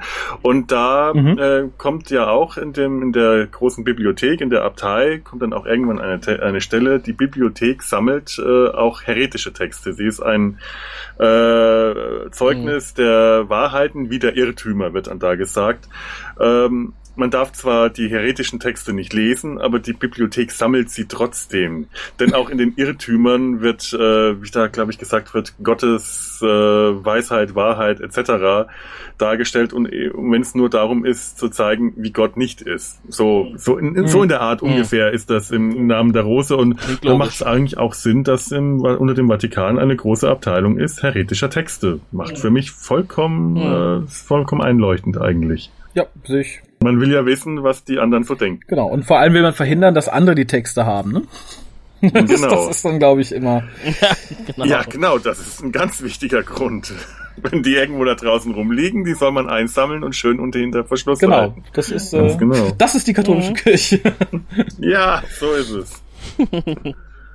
Und das tun ja. sie und das ganze Ding sieht wirklich ziemlich cool aus. Also diese dunklen Gänge, alles äh, nur äh, schummrig beleuchtet in der Mitte. Dieser Käfig, in mhm. dem das äh, Manuskript übersetzt wird, das hat alles ja. was sehr atmosphärisches. Auf dem Weg dahin, auf dem Weg dahin kommen sie ja noch an dem Portal entlang und da fand ich sehr interessant, wie Nadol die Blindheit des Doktors verschleiert hat. nämlich, nämlich sehr demonstrativ.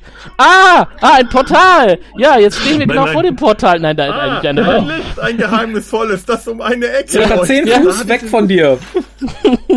da hatte ich so ein bisschen den ja. Moment dann erwartet, dass der Doktor, wenn sie alle auf das Licht zugehen, für einen Moment wenigstens in die andere Richtung geht, weil er nicht gesagt hat, das Licht kommt von links. Hätte dann auch sagen müssen. So schön wie wie äh, Booster darauf zugeht, weil das halt nicht sieht. Ne? Hat man auch äh, hat man auch schon gesehen. Er geht auf das Licht zu und normalerweise gehen dann alle entweder im Zentrum des Scheins oder daneben und er geht so, dass das Licht so so halb auf seine Schulter fällt, was so richtig dieser dieser schiefe Winkel, in dem ihn das Licht trifft, merkt man richtig. Er sieht's ja. nicht er sieht nicht, wo das Licht hinfällt. Mhm. Das, das macht ihn so richtig schön blind. Ja, und ich fand halt, Nadols Beschreibung mhm. im Moment erinnerte so ein bisschen an die alten Doctor Who Hörspiele, also von Big Finish auch, wo du halt so Beschreibung auch tatsächlich hattest. Oh, Doktor Sie, ein fliegender Skistab, der auf uns zuspringt. Er möchte uns töten, er verfolgt uns, er fliegt drei Meter in der Luft ähm, und so ähnlich war auch die Erklärung von Nadol hier. Insofern habe ich mich da fast ein bisschen in die alte Hörspielzeit zurückversetzt gefühlt. Ja. Ähm, wo du sagst, das mit dem Käfig fand ich auch sehr interessant und schön umgesetzt, aber wird auch mit einem Gag eingeleitet, nämlich dass äh, besagter Übersetzer da plötzlich auftaucht. Äh, alle checken es, schrecken sich fast zu Tode und dem Doktor fällt so eine Minute später ein, oh, da scheint eine Person drin zu sein. Toll. Ich fand mhm. dann ein bisschen äh, eigenartig, dass der Sonic Screwdriver ihm alle möglichen Informationen gibt. Warum dann nicht mehr? Warum immer nur so gerade die, die man äh, drehbuchtechnisch halt gerade braucht, wie äh, Mail, Alter, Herzfrequenz, aber ähm, ich bin mir ziemlich sicher, die, der Sonic Screwdriver könnte mehr. Der könnte auch Namen ausspucken. Dann hätte der Doktor zum Beispiel am Anfang schon gewusst, dass der Papst vor ihm steht in, im Hörsaal. Äh, es ist halt so ein bisschen, äh, ja, also ich möchte es nicht faules Schreiben nennen, weil äh, aber es passt halt einfach gerade so und deswegen spuckt der Sonic Screwdriver nur begrenzte Informationen Aber das bleibt aus. zumindest kohärent. Also ich finde es, glaube ich, auch schwierig, irgendwie ihm uns unterstellen, dass der Sonic Screwdriver anhand der äh, Biodaten erkennt, wer der Papst ist. Ja, vielleicht kann er Verknüpfungen ja. zu anderen Datenquellen herstellen, aber das würde jetzt eigentlich auch nicht so wirklich Der Medizinbericht des also, Papstes. ja, genau. Aber ich finde, es reicht ja eigentlich auch aus, ne? Diese ja. viereckigen Boxen, die dann da angezeigt werden werden, diese Augmented Reality, äh, das hast du ja auch in der echten Augmented Reality, dass da gar nicht so viele Infos angezeigt werden, halt nur das Nötigste. Halt Konzentration auf das Wesentliche und das tun die Dinger auf jeden Fall schön auch, wie er dann in das, äh, in das Portal reinschaut, in das Licht und dann da äh, den Umriss des Außerirdischen noch sieht oder des, äh, des Gegners, ja. der noch nicht näher erläutert wird, ähm, wo halt die Werte gar nicht richtig angezeigt werden. Genau, weil der, verschleiert weil die Sonic Glasses das halt nicht erkennen. Verschlüsselt. Ähm, ja, dann mhm. Bin ich im Käfig und da habe ich mich halt im ersten Moment gefragt, wobei ich das später auch durchaus mir selbst hätte beantworten du können. Du bist im Käfig? Na, ich, ich, ich bin auch im Käfig, so storytechnisch, ja. Das heißt, du hast es auch gelesen. Ja, aber ich bin noch da. Ich kann Zufallszahlen das ausspucken, wie ich lustig bin. Ich, ich wollte jetzt gerade mir überlegen, ob daran jetzt die äh, da das mit der Agenda der Postkarten zu tun hat. von genau. denen schöne Gebäude, von denen man sich in den Tod stürzen kann. Raphael Wir haben nämlich durchgezählt hat. und da war dann vorbei. Das macht durch das Einzählen vor der Aufnahme dann immer. Da haben wir gemerkt, oh, es sind immer dieselben Zahlen, egal welche wir nennen. Äh, nein, aber was ich mich tatsächlich fragte ist, der Übersetzer sagt dann ja etwas kryptisch, ich habe es verschickt und äh, rennt daraufhin weg. Ähm, und er hat die Übersetzung der Veritas an CERN geschickt. Und ich fragte mich im ersten Moment, ja, warum denn ausgerechnet an CERN? Wer kommt auf die Idee? Wer, welcher Übersetzer sitzt da und sagt, okay, ich habe diesen Text gelesen, den muss ich CERN schicken? Hat er da einen Cousin, dem er es gern zeigen würde oder so? Aber nein, ich bin tatsächlich der Meinung, ähm, man möge mich da korrigieren, dass er das getan hat, weil CERN halt äh, die Möglichkeit besitzt, theoretisch, das wurde ihm mir gerne nachgesagt, äh, der Welt komplett ein Ende zu setzen. Mhm. Das wäre möglich, ja, durch das schwarze Loch, das da angeblich geschaffen ja. werden kann, wenn bestimmte Teilchen aufeinander knallen. Was, was mich ein bisschen gewundert hat, war, dass der Käfig Einschusslöcher aufwies. Also es war doch eigentlich eine offizielle Geschichte da durch die Übersetzer. Über, eigentlich schon, ja. Der wies Einschusslöcher auf? Naja. Ja, neben dem Schlüsselloch waren Einschusslöcher. Ach, genau, der hat das Schloss aufgeschossen. Mhm. Ich frage mich dann immer, ob das geht, wenn man... Äh, Nein, laut der Mythbusters ja, nicht. Ja, eben. Ja, und vor allem bei diesem Schloss nicht. Ich meine, das war ja so ein gusseisernes Ding, ne? Ich weiß nicht, was man da groß ja. mit, einem, mit einer Waffe dran Wahrscheinlich war das der Selbstmord der anderen Übersetzer. Die haben sich alle quasi selbst erschossen, weil das Ding abgeprallt ist. Genau. Ähm, was ich mich so ein bisschen fragte, auch nach der Auflösung immer noch, warum die Mönche sich dann plötzlich äh, den, den, den Angelo krallen, also hier den, den, den Doktor runtergebracht hat und warum sie überhaupt dann ein, zwei Mal da erscheinen und sich umgucken. Das wäre ja eigentlich komplett unnötig gewesen, bis auf das letzte Mal, als sie dem mhm. Doktor gegenübertreten. Hm. Ja, vor allem, es wäre ja sinnvoller gewesen, ihn am Leben zu lassen. Ich meine, sie wollen ja die Sache hier erforschen und schauen, wie reagieren ja, die Menschen. Und mit dem, und mit äh, Angelo hatte ja der Doktor schon Kontakt, dann hätte man den Doktor auch weiter ja. verstehen können. Und mhm. das fand ich, wie gesagt, ein bisschen schwierig. Da, da ging es, glaube ich, dann eher um den Effekt zu zeigen, guck, da ist was Böses und das tötet auch Leute. Mhm. Äh, ja, mhm. den Gag mit äh, Wi-Fi im Heretikum, nett, aber ja, da habe ich mir auch gedacht, ist das in deutschen Bibliotheken eigentlich auch so? Überall, wo eine Bücherei ist, hast du automatisch nein, WLAN? Ist, nein, da hast du hier, glaube ich, größere Chancen bei McDonalds. Ja, ja als genau. in irgendwelchen off, äh, öffentlichen Institutionen. Mhm. Es wird dann aber direkt äh, im Käfig äh, das für mich nächste wirklich irgendwie essentielle Thema irgendwie angegangen, was auch irgendwie so ein bisschen pro Kirche ist. Und das ist dieses, es kommt dann halt die E-Mail zurück ähm, von CERN, die halt sagt, äh, pray for us. Und Bill sagt so, oh Gott, ein Naturwissenschaftler, der sagt, man soll beten. Äh, was, was, was, ne, warum? Warum sollte das jemand sagen? Der Doktor mhm. sagt so, ähm, ne, weil jeder irgendwie betet, wenn er ganz, ganz große Angst hat. Und da ist irgendwie ein bisschen was Wahres dran, finde ich. Also mhm. ich glaube, mal abgesehen von sehr, sehr, sehr starken ähm, Atheisten, ähm, rutscht jeder mal auf die Schiene, wenn es ihm sehr schlecht geht, ähm, zu sagen, okay, dann ist mein Gottesglaube vielleicht doch ein, ein, ein bisschen größer, äh, als er sonst ist oder so. Und ich finde, Beten heißt ja jetzt tatsächlich nicht, du rezitierst nee, nee, Gebet, ähm, ne? Beten kann ja auch sein, ich mache mir ja, selber aber das Mut. heißt, ja, aber beten heißt in der Regel, du flehst irgendwas Höheres an. Und mhm. äh, ich, ich glaube, das ist, und gerade halt dieser starke Atheismus sagt halt so, mir ist nichts Höheres, ne? Selbst ist der Mann. Ähm, und ich mhm. glaube tatsächlich, dass viele Leute in sehr beschissenen Situationen gerne mal dann doch äh, einen Schritt vom Atheismus wegmachen. Und das fand ich hier, war sehr schön, sehr schön dargelegt. Es könnte ja sein, dass doch was da ist, was mir genau. helfen kann. Ich, ich glaube, ich glaub, genau das ist es. Also ähm, das ist dann äh, ohnehin Agnostiker. Aber ähm, ja. Das habe ich immer gelesen. Es soll keine angeblich keine hundertprozentigen Atheisten geben, sondern nur 99-prozentige. Richard Richard Dawkins hat das mal äh, behauptet und wenn der das sagt, dann muss es fast stimmen.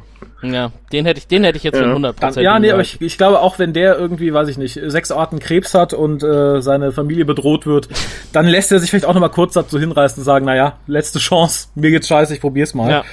Äh, Finde ich ja. jetzt auch nicht verwerflich, muss ich sagen. Also es ist ja doch irgendwie den Menschen immer innewohnt, dass man ähm, irgendwas außerhalb der eigenen Sphäre vermutet. Das ist auch durch die frühkindliche mhm. Prägung. Das hat eigentlich jeder mit irgendwo ja. mitbekommen und das steckt so tief äh, drin, dass auch der hartnäckigste Atheist diesen allerletzten kleinen Rest äh, in sich trägt. Also so zumindest ist das die Begründung von Richard Dawkins. Und äh, das finde ich dann auch plausibel, dass in wirklich Momenten gro von großem Stress, von großem ja, Schmerz oder Angst oder allem äh, dann man doch dahin wieder unter Umständen zurückfinden kann. Warum nicht, ja. Ja. Hm. Es schadet ja auch nicht. Nee, eben. Wie gesagt, und ich fand halt schön, dass das hier auch so äh, angesprochen wird und der Doktor ist halt auch nicht verurteilt. Also ich kann mir durchaus vorstellen, mhm. ähm, unter anderen Doktoren, anderen Showrunnern ähm, wäre das arg ins Lächerliche gezogen worden und wurde hier mhm. halt nicht, das finde ich sehr schön. Äh, wurde dann, ich, wie gesagt, die Szene fand ich relativ schwer, aber dann relativ aufgelockert durch einen schönen Satz, dass ich glaube, Bill war es, die sagt, na, immerhin hat einer das, äh, das Ding gelesen und lebt noch. Peng! Schön. genau. Und der Doktor sieht äh, in seiner Augmented Reality, dass der tatsächlich jetzt tot ist und dass das Herz mhm. stehen bleibt und schickt äh, die beiden trotzdem los, mal nachzuschauen, was mit dem los genau. ist. Sagt, sagt also nicht, dass er schon weiß, Nein, und vor allem ist. Nadol ahnte schon, sagt, du willst uns loswerden? Nee, warum? Ja, weil du uns einen bewaffneten Mann im Dunkeln nachschickst. Dankeschön. Genau. Und der Doktor, ah, stimmt, das kann gefährlich werden, geh mal vor Bild, dass hier nichts passiert. Genau. Schön, ja. richtig schön, richtig lustig und dann kommt wieder diese Szene, wo ich sage, okay, das verändert unseren Blick auf Nadol, der halt das tatsächlich ja. auch durchzieht und ihr dann auch sagt, pass mal auf, Fräulein, wenn du mir jetzt nicht auf mich hörst, dann werde ich böse. Und man sieht es ihm auch sehr gut im Gesicht an, finde ich, dass er in dem Moment halt nicht mehr lustig ist. Äh, ja, und sehr. dann das aber, und sie sagt ja, okay, und er beendet den Satz, setzt seine Brille wieder auf und guckt dann auch wieder so ein bisschen dümmlich lustig.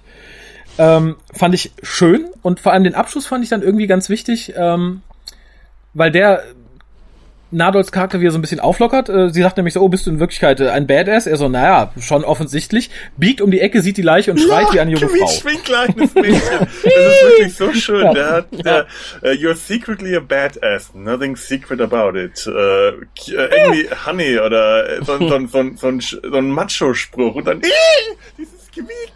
genau. Hab, ja. Das ist eine der schönsten Szenen. Die haben mich so weggeschmissen. Das ist so toll. Zumal das ja zu erwarten war, dass sie den da finden werden. Aber trotzdem muss er sich so erschrecken. Wir stehen vor dem Portal und Bill meint zu Nadol, der noch gar nichts gesagt hat, ja, du hast recht. Und ja, womit? Das wäre eine ganz dumme Idee, da jetzt reinzugehen. Und in dem Moment laufen sie beide ja. gleichzeitig, latschen sie nach vorne.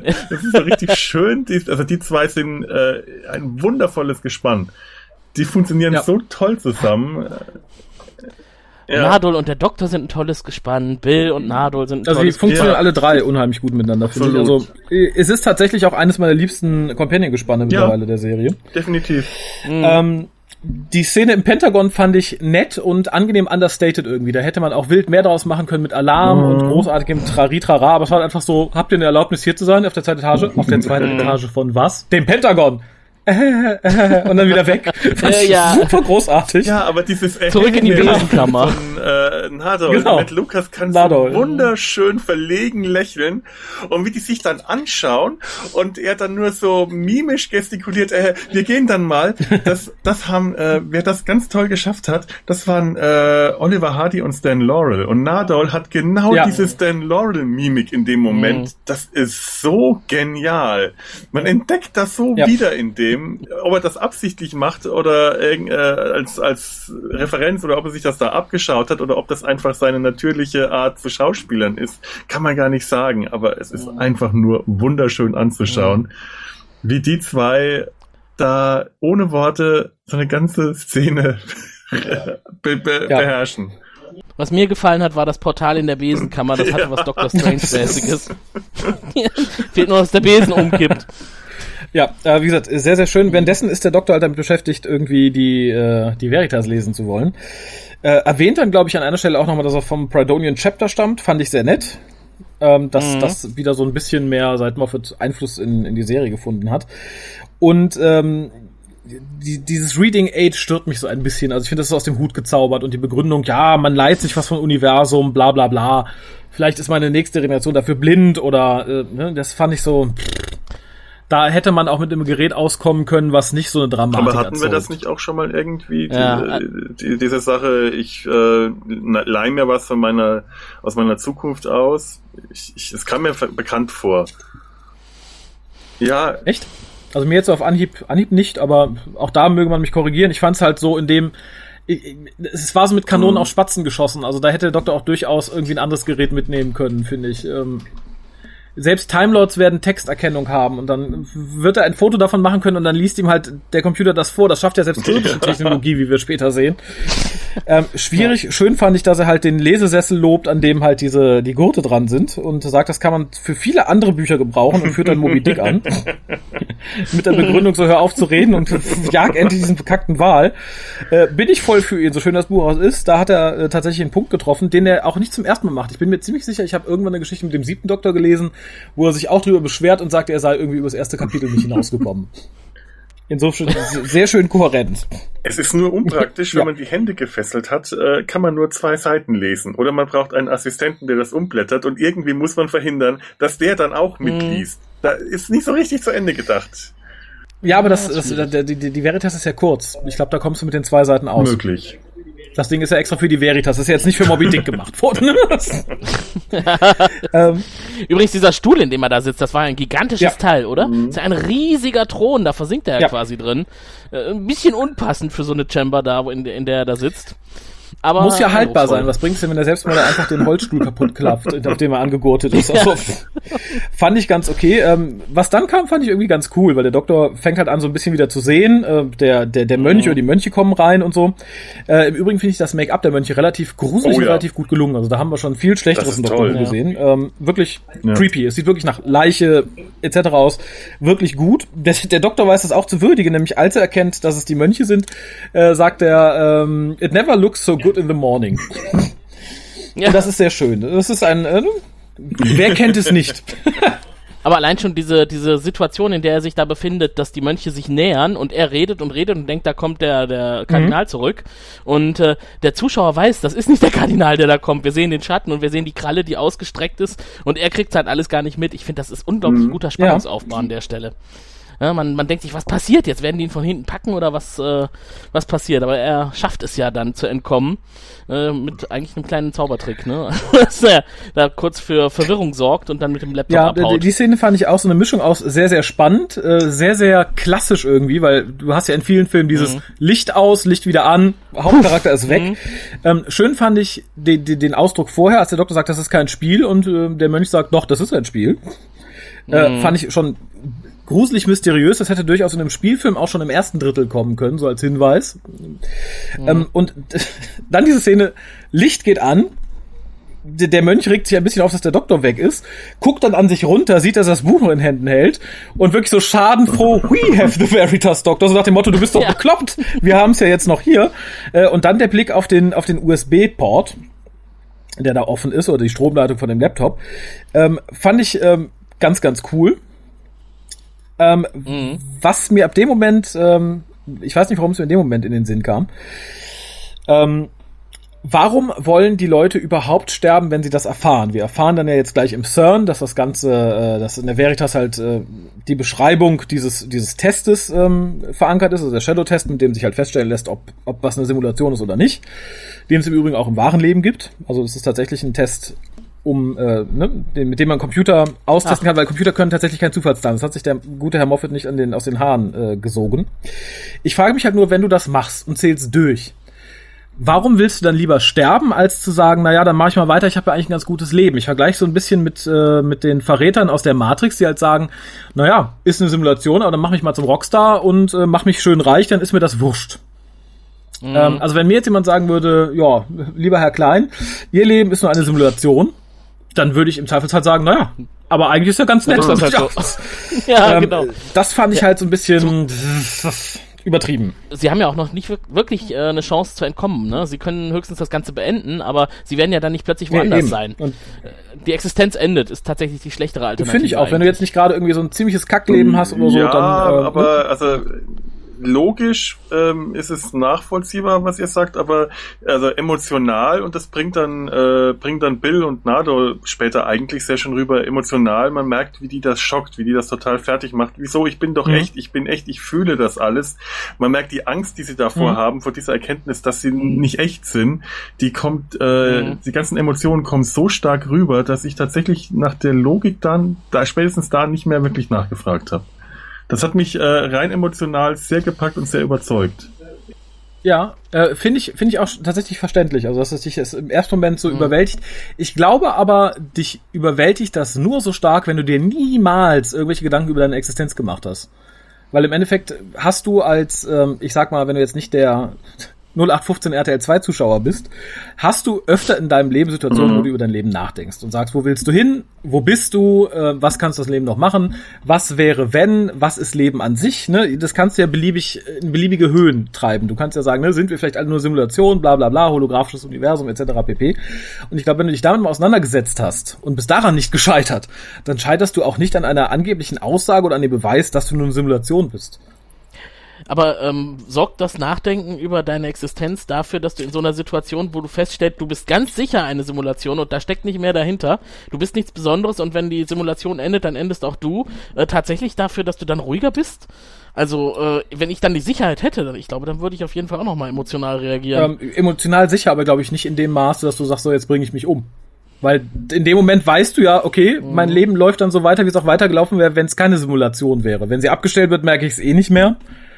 Ähm, ne, und ob ich jetzt simuliert, weiß ich nicht, mein, mein Lottogewinn mache und dann auf die Yacht fahre oder ob es im realen mhm. Leben ist. Da ich denke, ich bin real, es sich real anfühlt und hm, macht es für mich keinen Unterschied. Ich möchte auch da auf den Herrn aus der Matrix zurückgreifen, der mit Freude sein simuliertes Steak isst weil es mhm. trotzdem schmeckt. Ja. Also das, ja. ne, also ich, ich kann es emotional verstehen. Ich finde es auch großartig gespielt, sowohl Nadols Reaktion, die halt für ihn typisch ist, äh, und ganz besonders Bills Reaktion, die halt, glaube ich, äh, da auch jedem am nächsten geht, der da so normal zuschaut, mhm. weil sie hat wirklich, es, ist genial gespielt, mhm. kann man nicht anders sagen. Und sie hatte auch einen mhm. Punkt. Nur ich glaube, der Punkt, wo sich, wo dich diese, ja, diese Erkenntnis und diese Verzweiflung darüber dazu bringt, deinem Leben komplett ein Ende zu setzen. Ich, ich glaube nicht, dass das 99 Prozent der Bevölkerung so mitnehmen Ich würde. glaube schon, weil, also vielleicht liegt es an mir, dass meine Fantasie zu, zu bodenständig ist und dass ich äh, zwischen Realität und Fiktion ähm, einfach zu gut unterscheiden kann. Ähm, äh, ich glaube nicht, dass man so weit kommt, wenn man über das Leben nachdenkt, dass man solche, äh, solche Optionen wie bin ich Teil einer, äh, einer Simulation, bin ich vielleicht nur ein, ein, ein, äh, in, in einem Traum etc. all das, dass man diese Optionen tatsächlich ernsthaft äh, in Erwägung zieht. Man zieht sie auch in Erwägung, weiß aber innerlich, äh, weiß aber im Inneren, das ist nicht, das, das kann nicht sein. Das ist reine Fantasie.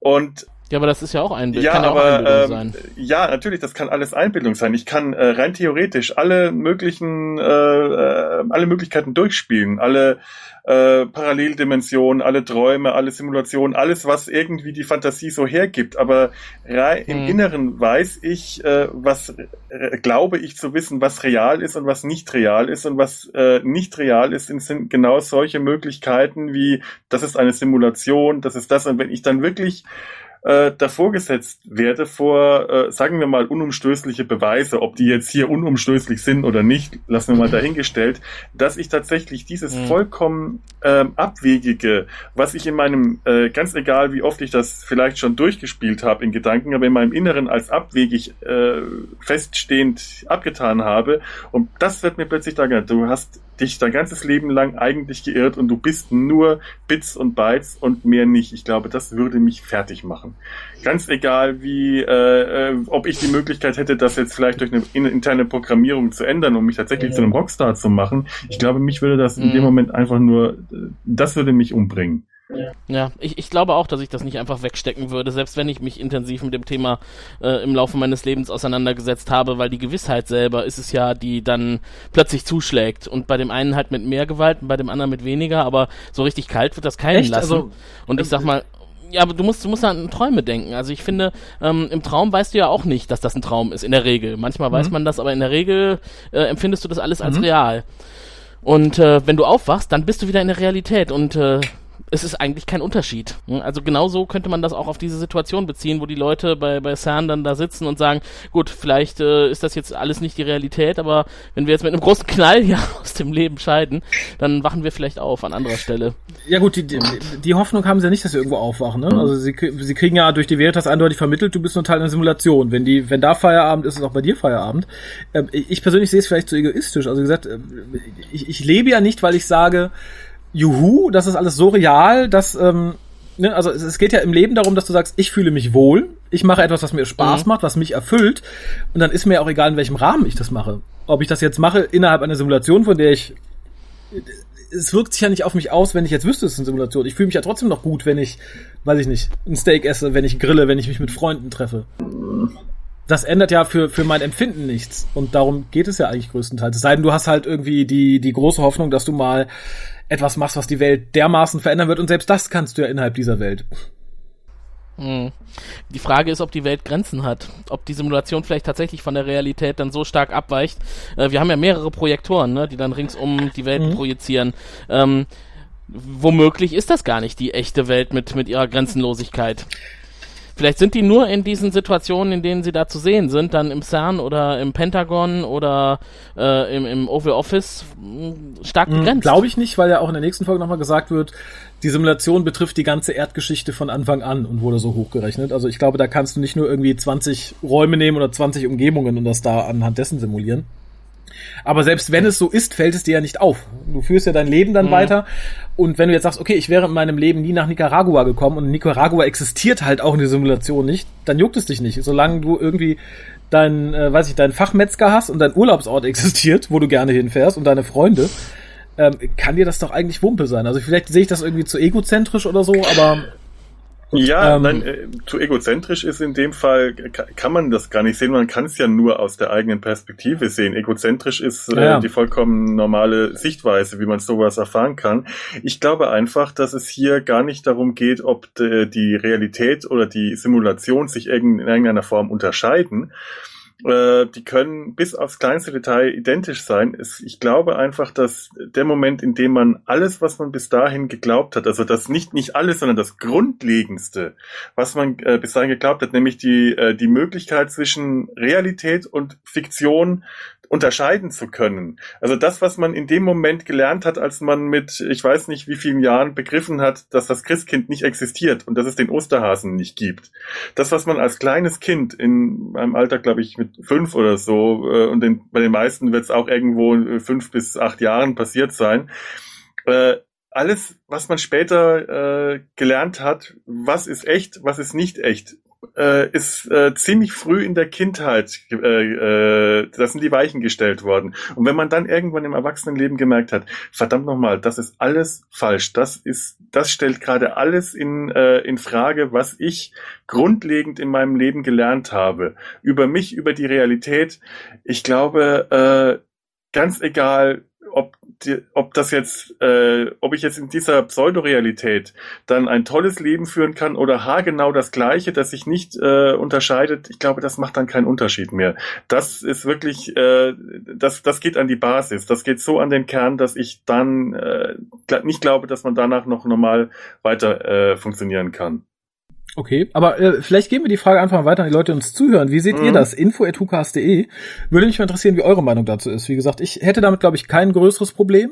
Also, ne, also insofern einem halt dann auch diese Grenzen der Realität nicht bewusst werden plötzlich in dem Moment. Also den Leuten in der Simulation ist ja nicht plötzlich bewusst, okay, ich kann diese Tür, äh, bei Farscape gibt es da eine ganz schöne äh, Szene, in der Crichton halt auch in so einem simulierten Ding lebt und dann äh, weiß, er kann aber halt nur die Orte da besuchen, die er schon mal besucht hat, macht dann die Tür zum Frauenklo auf und da ist dann halt nichts.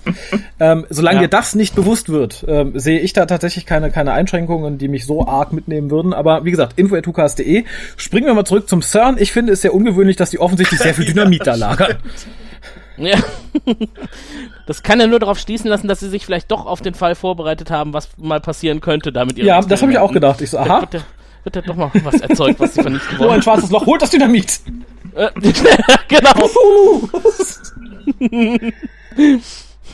Und äh, diese Übertragung dann, warum sie alle Wein trinken. Auf jedem Tisch stehen ja haufenweise Weinflaschen und Weingläser rum, bis zum Rand vollgefüllt. Äh, in Vino Veritas, das fand ich ein bisschen an den Haaren herbeigezogen. Das war auch diese nette Rede, die der Oberanführer vorne noch gehalten hat, als er allen den Wein Ja, weil vor allem CERN steht ja jetzt nicht in, in, einem Gebiet, was irgendwie für seinen Weinanbau bekannt ist. Da hätte ich eher Bier vermutet. Ja, das, naja, genau.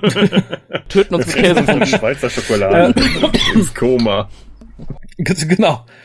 Aber auch da fand ich tatsächlich den Wein etwas überzogen, wobei, wenn ich überlege, womit würde ich mich betrunken, äh, betrinken, wenn ich weiß, bald ist vorbei? Ich glaube, es wäre Schnaps. Hm.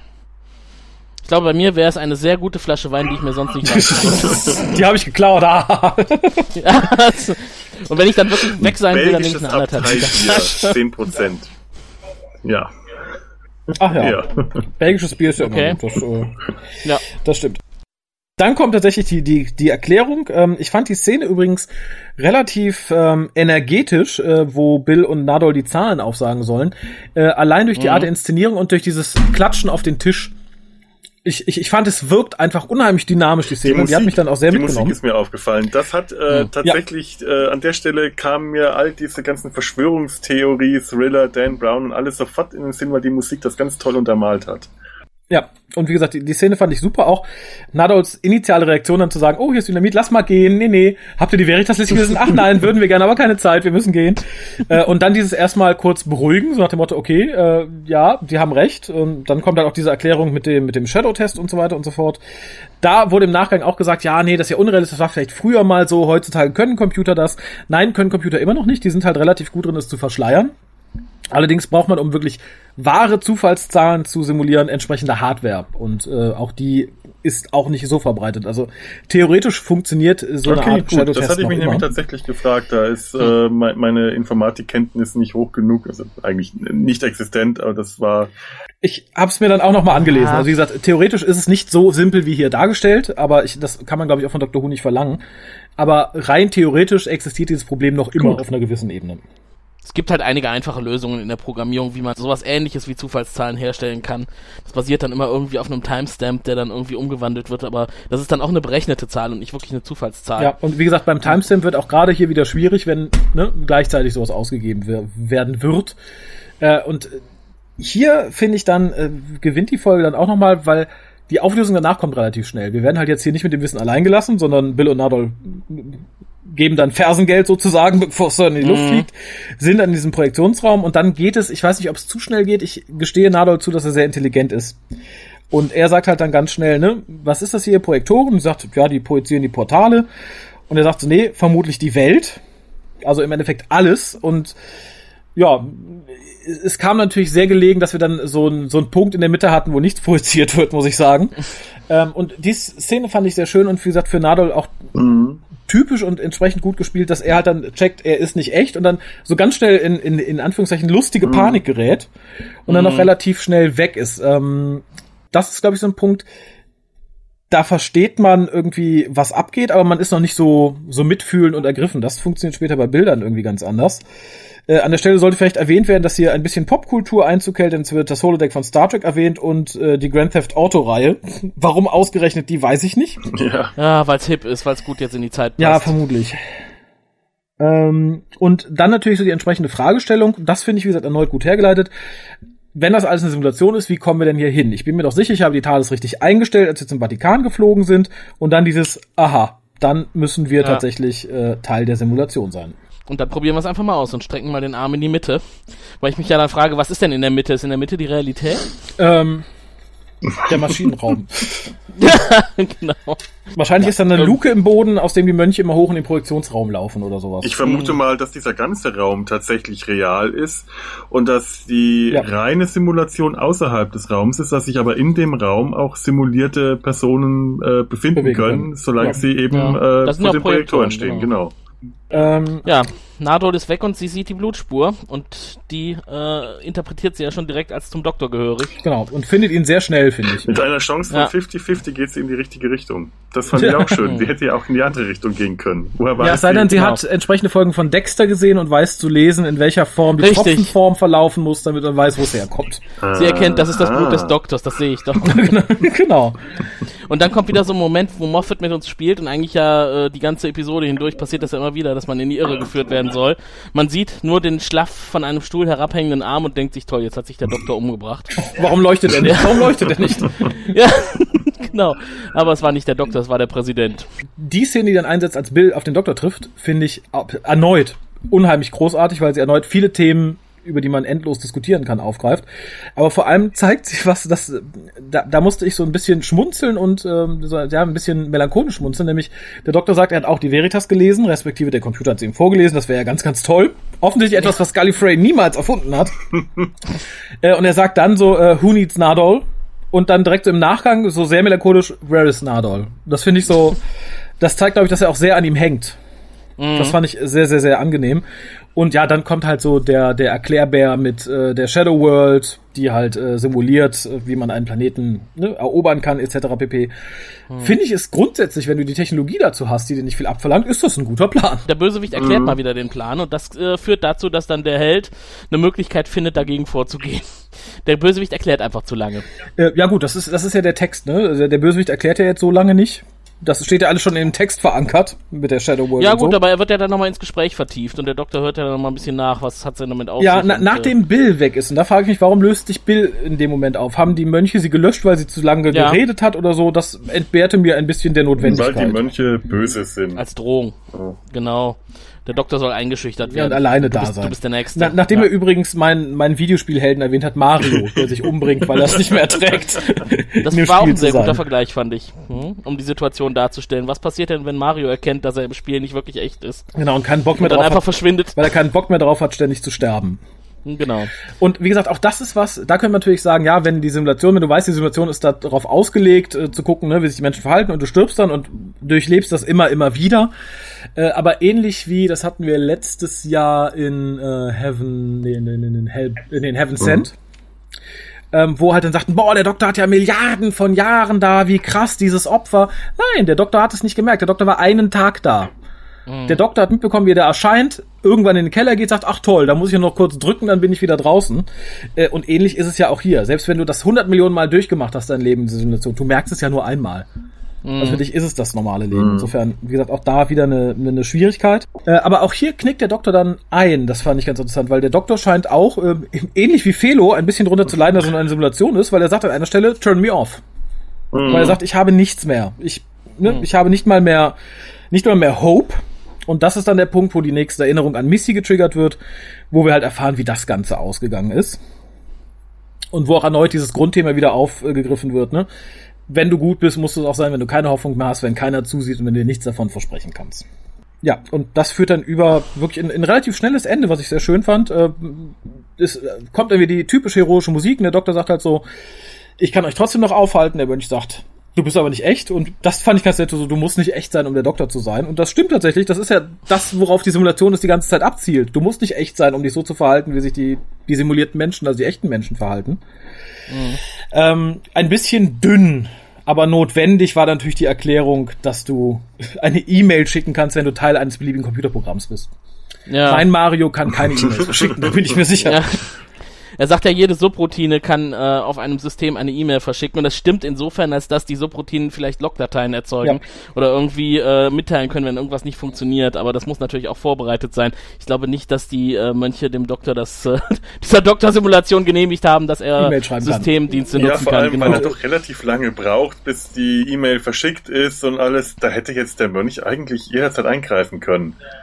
Ja, genau, der war eh viel zu mhm. ruhig, als er da stand. Ja, wobei der Doktor. Mal gucken, was der Doktor so ja, macht. Ja, wobei der Mönch ist natürlich jetzt auch in der Simulation. Vielleicht ist er weit weg vom Keyboard, das weißt du natürlich nicht. Ja, ähm, genau. Man kann natürlich da auch mutmaßen, dadurch, dass die Sonic Glasses so super gut nachgebildet sind, hat der Doktor darüber halt mehr Kontrolle, als es äh, gedacht ist.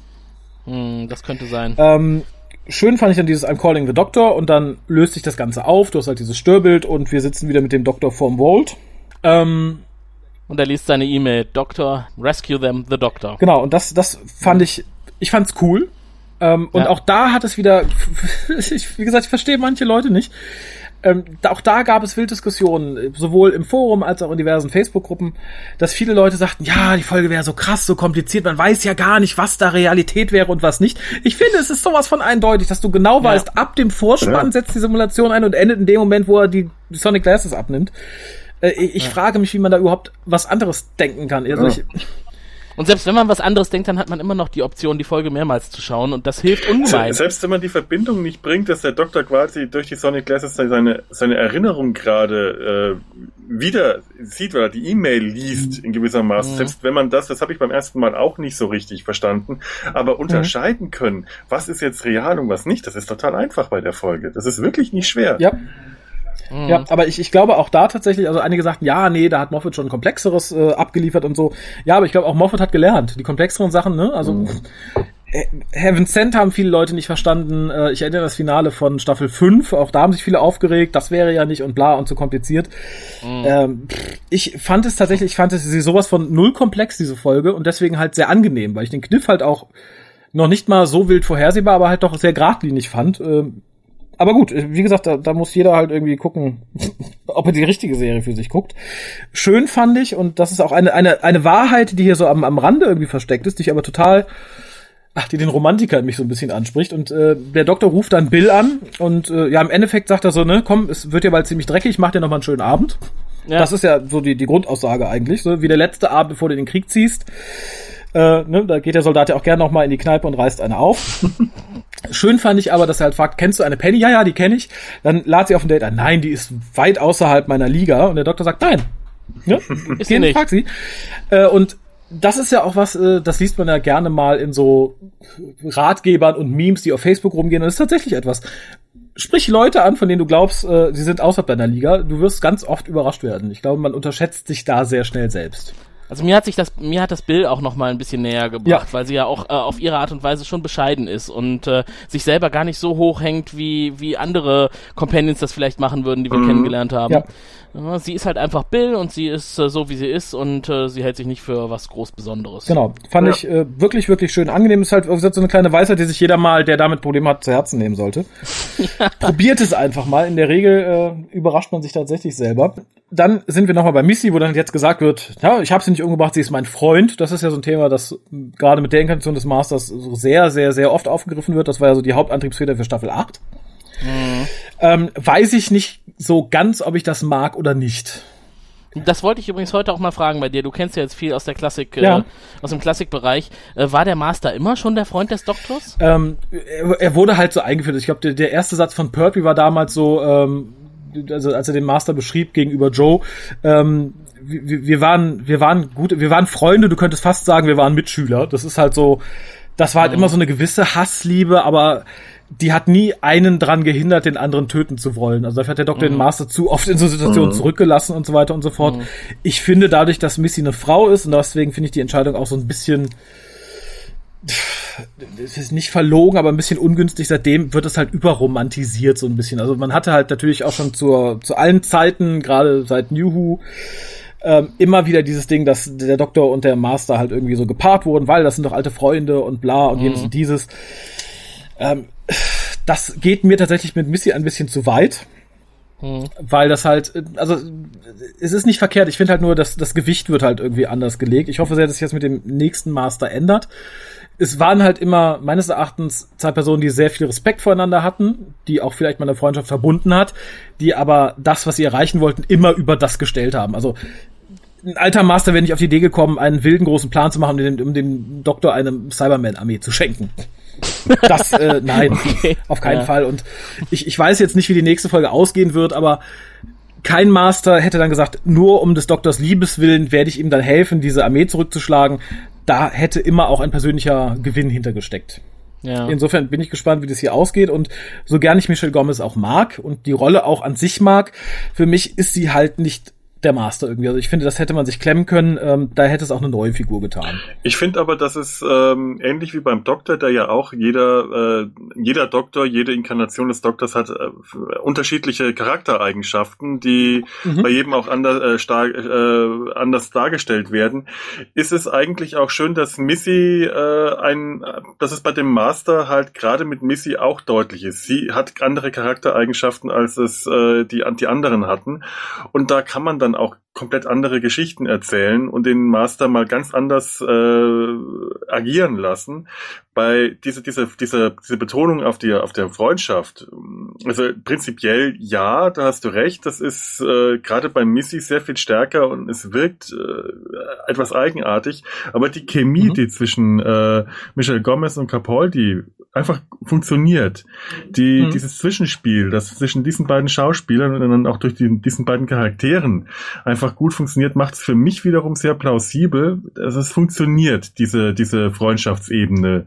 Das hätte jetzt bei anderen einfach nicht funktioniert also wenn ich mich jetzt an den Sim Master oder an den Jacoby Master zurückerinnere, die waren ja eigentlich eher geistesgestört. Ne? Ja. Also die mhm. waren jetzt tatsächlich nicht irgendwie berechnend und fies, also auch, aber äh, eher getrieben von der Geistesgestörtheit. Und bei Missy habe ich eher so den Eindruck, sie ist eine, die auf ihren Vorteil bedacht ist und äh, berechnend, kalkulierend arbeitet und den, den Doktor eigentlich immer eher auf einer ganz anderen Ebene reizt. Also nicht, nicht auf einer verrückten Ebene, sondern ich mache jetzt was, weil ich mein Ziel erreichen möchte und es ist gut, wenn ich den Doktor damit noch ein bisschen ärgern kann. Ja, wobei da hat man, glaube ich, auch irgendwie ähnlich wie mit Capaldi nach der achten Staffel irgendwie so ein bisschen, bisschen dran gedreht, weil es, glaube ich, nicht so gut ankam.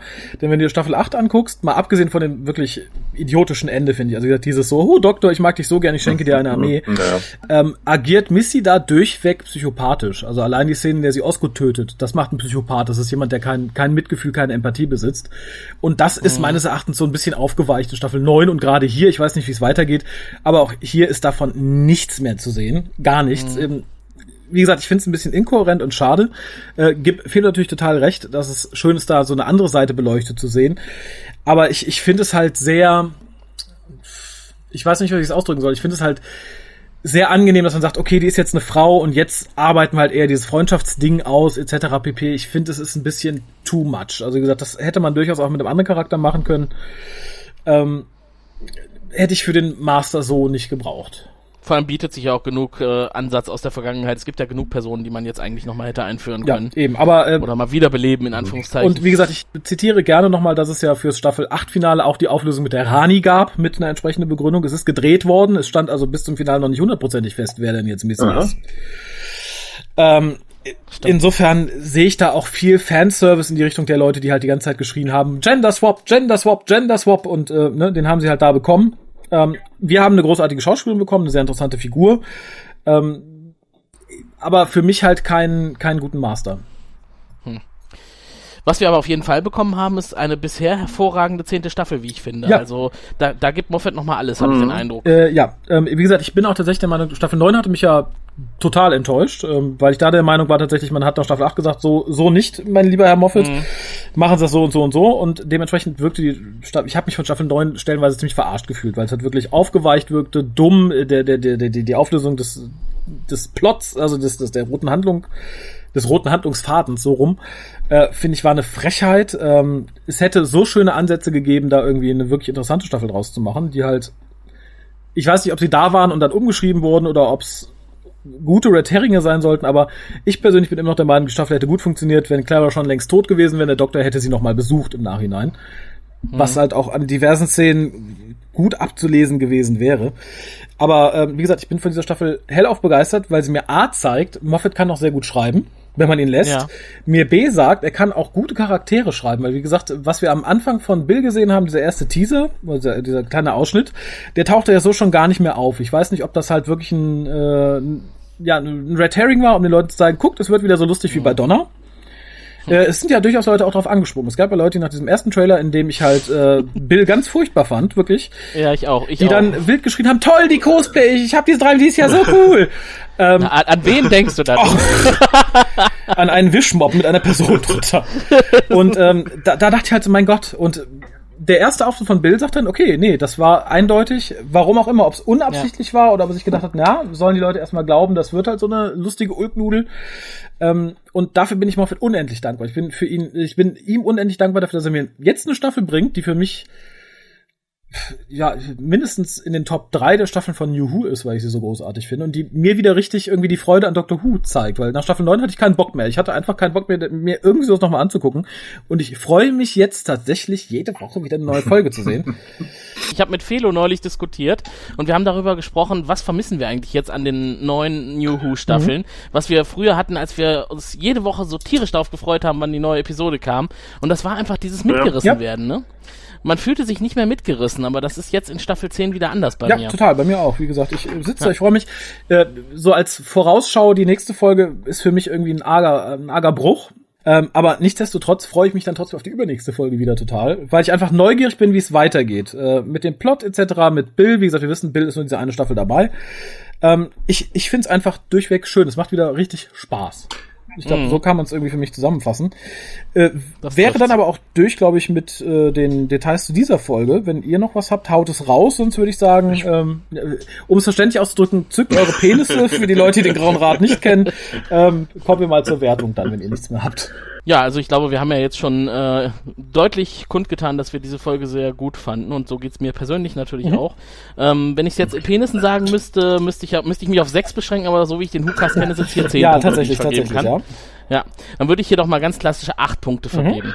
Ah, ja, hm, Bewertungen. Ähm, ich, ich, möchte, ich möchte das gar nicht mal an meinen äh, 10 und 0 von vorhin äh, ausrichten, weil ich das extrem schwierig mhm. finde. Es gibt einfach so extrem ja, viele ja. Folgen. Ähm, ich habe das neulich auch, glaube ich, schon mal im Forum äh, zu André äh, geschrieben, als der gemeinte, als der äh, sagte, er hat das jetzt mehr nach danach bewertet, wie ihm die Folge jetzt gerade gefallen hat.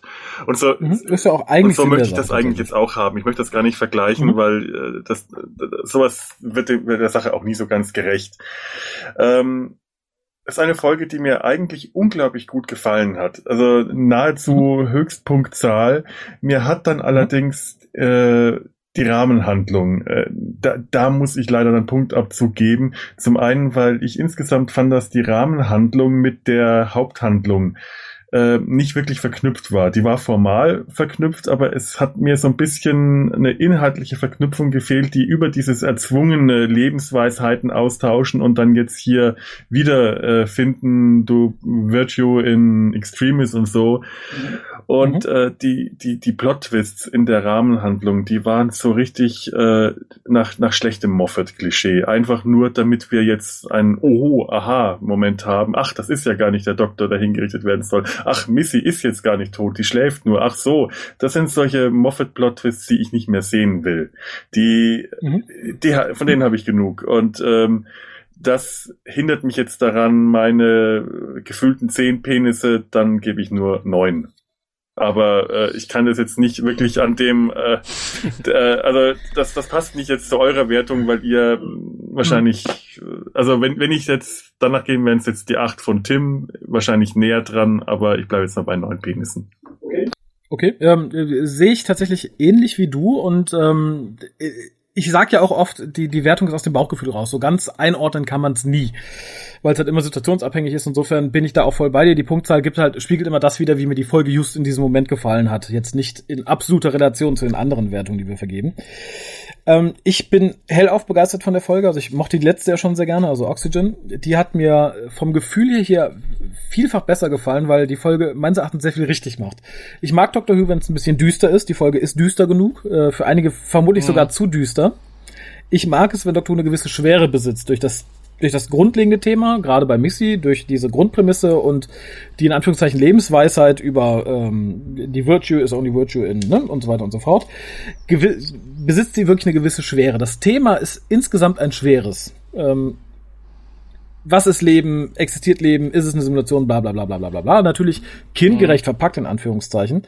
Ähm, der Umgang mit der katholischen Kirche hat mich beeindruckt. Das hätte ich nicht erwartet. Das ist ein meines Erachtens sehr erwachsener Umgang damit, ohne da irgendwie kindisch drauf rumzuhacken, was alles an dieser Institution verkehrt ist. Das hatten wir in den letzten zehn Jahren zu Genüge in diversen Formen. Mhm. Es tat mal sehr gut, hier so eine etwas neutralere Sicht zu sehen, die halt auch ähm, für die Story irgendwie notwendig war. Das war halt spannend. Das hat halt so eine, so eine Art von katholischer Kirche beleuchtet, wie man sie halt gerne in, in diesem Podcast diverse Mal erwähnten Filmen wiederfindet. Im Gegensatz zu Felo sehe ich tatsächlich die Verknüpfung zu der Rahmenhandlung mit Missy sehr viel stärker. Ähm, weil ich halt tatsächlich finde, dass diese Prämisse, die da in diesem Fall von River Song über den Doktor gesagt wird, ähm, festgelegt wird und da auch ein bisschen unter Beweis gestellt wird und in Kontrast zum Doktor gestellt wird durch das Verhalten mit Missy und so weiter und so fort. Weil sie sagt halt auch an einer Stelle, ähm, ich, ich werde gut sein, ich werde ganz brav sein, aber lass mich leben und so. Sie verfehlt diese Prämisse halt total. Sie ist gut, weil sie sich halt äh, ne, dadurch einen Vorteil erhofft. Und der Doktor ist an diesem, er hat keinen Vorteil davon, dass er Missy leben lässt. Keinen. Und er tut es trotzdem. Das fand ich halt ganz interessant, dass das da in der Rahmenhandlung so stark nochmal aufgegriffen wurde, was halt dann am Ende auch dazu führt, dass der Doktor, der halt auch nichts davon hat, dass er die Leute außerhalb seiner Welt der Simulation rettet, äh, rettet, ohne dass sie davon erfahren, dass er es war und halt nach diesem Motto handelt. Ähm, wie gesagt, durchweg begeistert. Es sind so ein paar handwerkliche Sachen, die mich dann tatsächlich störten. Wie gesagt, ich nehme Michelle Gomez die, die ruhige, verzweifelte Missy nicht so hundertprozentig ab. Aber das ist, wie gesagt, noch Meckern auf, auf sehr, sehr hohem Niveau. Ähm, für die 10 reicht es deswegen nicht, aber ich gebe tatsächlich die 9,5. Es ist für mich neben ähm, Das ist ordentlich. Es ist tatsächlich neben Heaven Sent aus der letzten Staffel für mich äh, eines der großen Highlights der letzten Jahre. Das ist eine Folge, ich habe die mittlerweile viermal gesehen. Ich könnte sie auch noch fünfmal sehen. ähm, zum einen, weil halt wirklich so viele Sachen stimmen, zum anderen, weil das Ganze aber noch sehr unterhaltsam inszeniert ist. Es ist eine Folge, die hat für mich keine Länge. Es sind oft Folgen, da sitze ich da und denke dann so, ah ja, jetzt könnte man mal so ein bisschen Gas geben. Äh, nein, ich finde, hier greift alles sehr gut ineinander. Wie gesagt, die 0,5 äh, Punkte, die ich nicht gebe, sind halt so Sachen geschuldet, die halt offen bleiben, wie warum haben die Mönche sich äh, Angelo geholt? Warum, ne? So, so Kleinkram halt. Mhm. Äh, aber das, das trübt es nicht. Wie gesagt, ich finde diese Folge wunderbar, sie hat viel Spaß gemacht. Ähm, wenn man sich damit ein bisschen auseinandersetzt, gibt sie auch viel Stoff zum Nachdenken, wenn man das möchte oder nicht möchte. Äh, ja, so in, in dem Stil mag ich Doctor Who und könnte, wenn die wenn Doctor Who in die Richtung weitergehen würde, könnte ich es die nächsten 20 Jahre gucken mit der Aufstellung. Und man fragt sich, warum denn nicht schon viel früher so? Äh, wie gesagt, Staffel 9 sage ich ja, da hatten, glaube ich, die Leute drumherum zu sehr die Daumen drauf. Hm. Ist äh, tatsächlich noch immer meine Meinung. Und äh, es wird ja relativ deutlich leider, wo die Reise hingehen wird. Ne? Das hat Chipman ja kürzlich noch mal irgendwie veröffentlicht in einem, in einem Interview, glaube ich. Wir wollen ja zurück zu Staffel mhm. 4. Mhm. Okay. Und das ist für mich so die Antithese zu Staffel 4. Das hier ist nicht bunt, das ja. ist nicht lustig, das ist nicht effekthascherig, das ist halt. Ne? Ich hätte gerne Staffel 4 gut gemacht. Dann, dann kann, wenn, wenn er, wenn er das kriegt, das Kunststück, dann kann er Staffel 4 machen. Aber momentan möchte ich lieber eigentlich bei dem bleiben, was wir jetzt gerade haben. Ja, ebenso. Aber wie gesagt, ähm, davon gerne mehr. Ähm, nächste Folge wird ein bisschen schwieriger für mich, aber wie gesagt, auch da, ähm, da ist das, was Felo gerade sagte, ist die Bewertung, glaube ich, sehr aus dem Bauch raus, weil es halt immer noch qualitativ eine okay Folge ist, aber da sehr schlecht abschneiden wird, um das mal so als Teaser vorauszusenden. Ja, sind wir mal gespannt, was der nächste WhoCast zu berichten weiß. Ja, wunderbar. Äh, dann bedanke ich mich bei euch beiden sehr, auf jeden gern. Fall. Es war mir ein Fest und eine Bitte. große Freude, also gerne mal wieder, wenn ihr Lust und Laune ja. habt. Ja, sehr gerne. Sehr und gerne. werde mich jetzt dann auch ganz schnell verabschieden, weil ich habe hier Fenster zu und es sind gefühlt drei Millionen Grad. Das werde ich jetzt aufreißen und mir kalte Getränke in den Rachen schütten. Hier sind es immer noch 23,5. Wenn es hier nicht so warm wäre, würde ich vorbeikommen und dich ja. Allein für diese Aussage. Aber dann wird dir nur noch wärmer. Körperliche Aktivitäten sollte man dann wirklich. Ich, ich, kann, ich kann danach ja in der, in der ruhigen Wohnung, wo ein Bewusstloser liegt, erstmal ein bisschen abkühlen. Äh, ja, in diesem Sinne, vielen Dank und äh, bis, bis zum nächsten Mal irgendwann. Ja, Tschüss. Bis bald. Okay. Tschüss. Tschüss.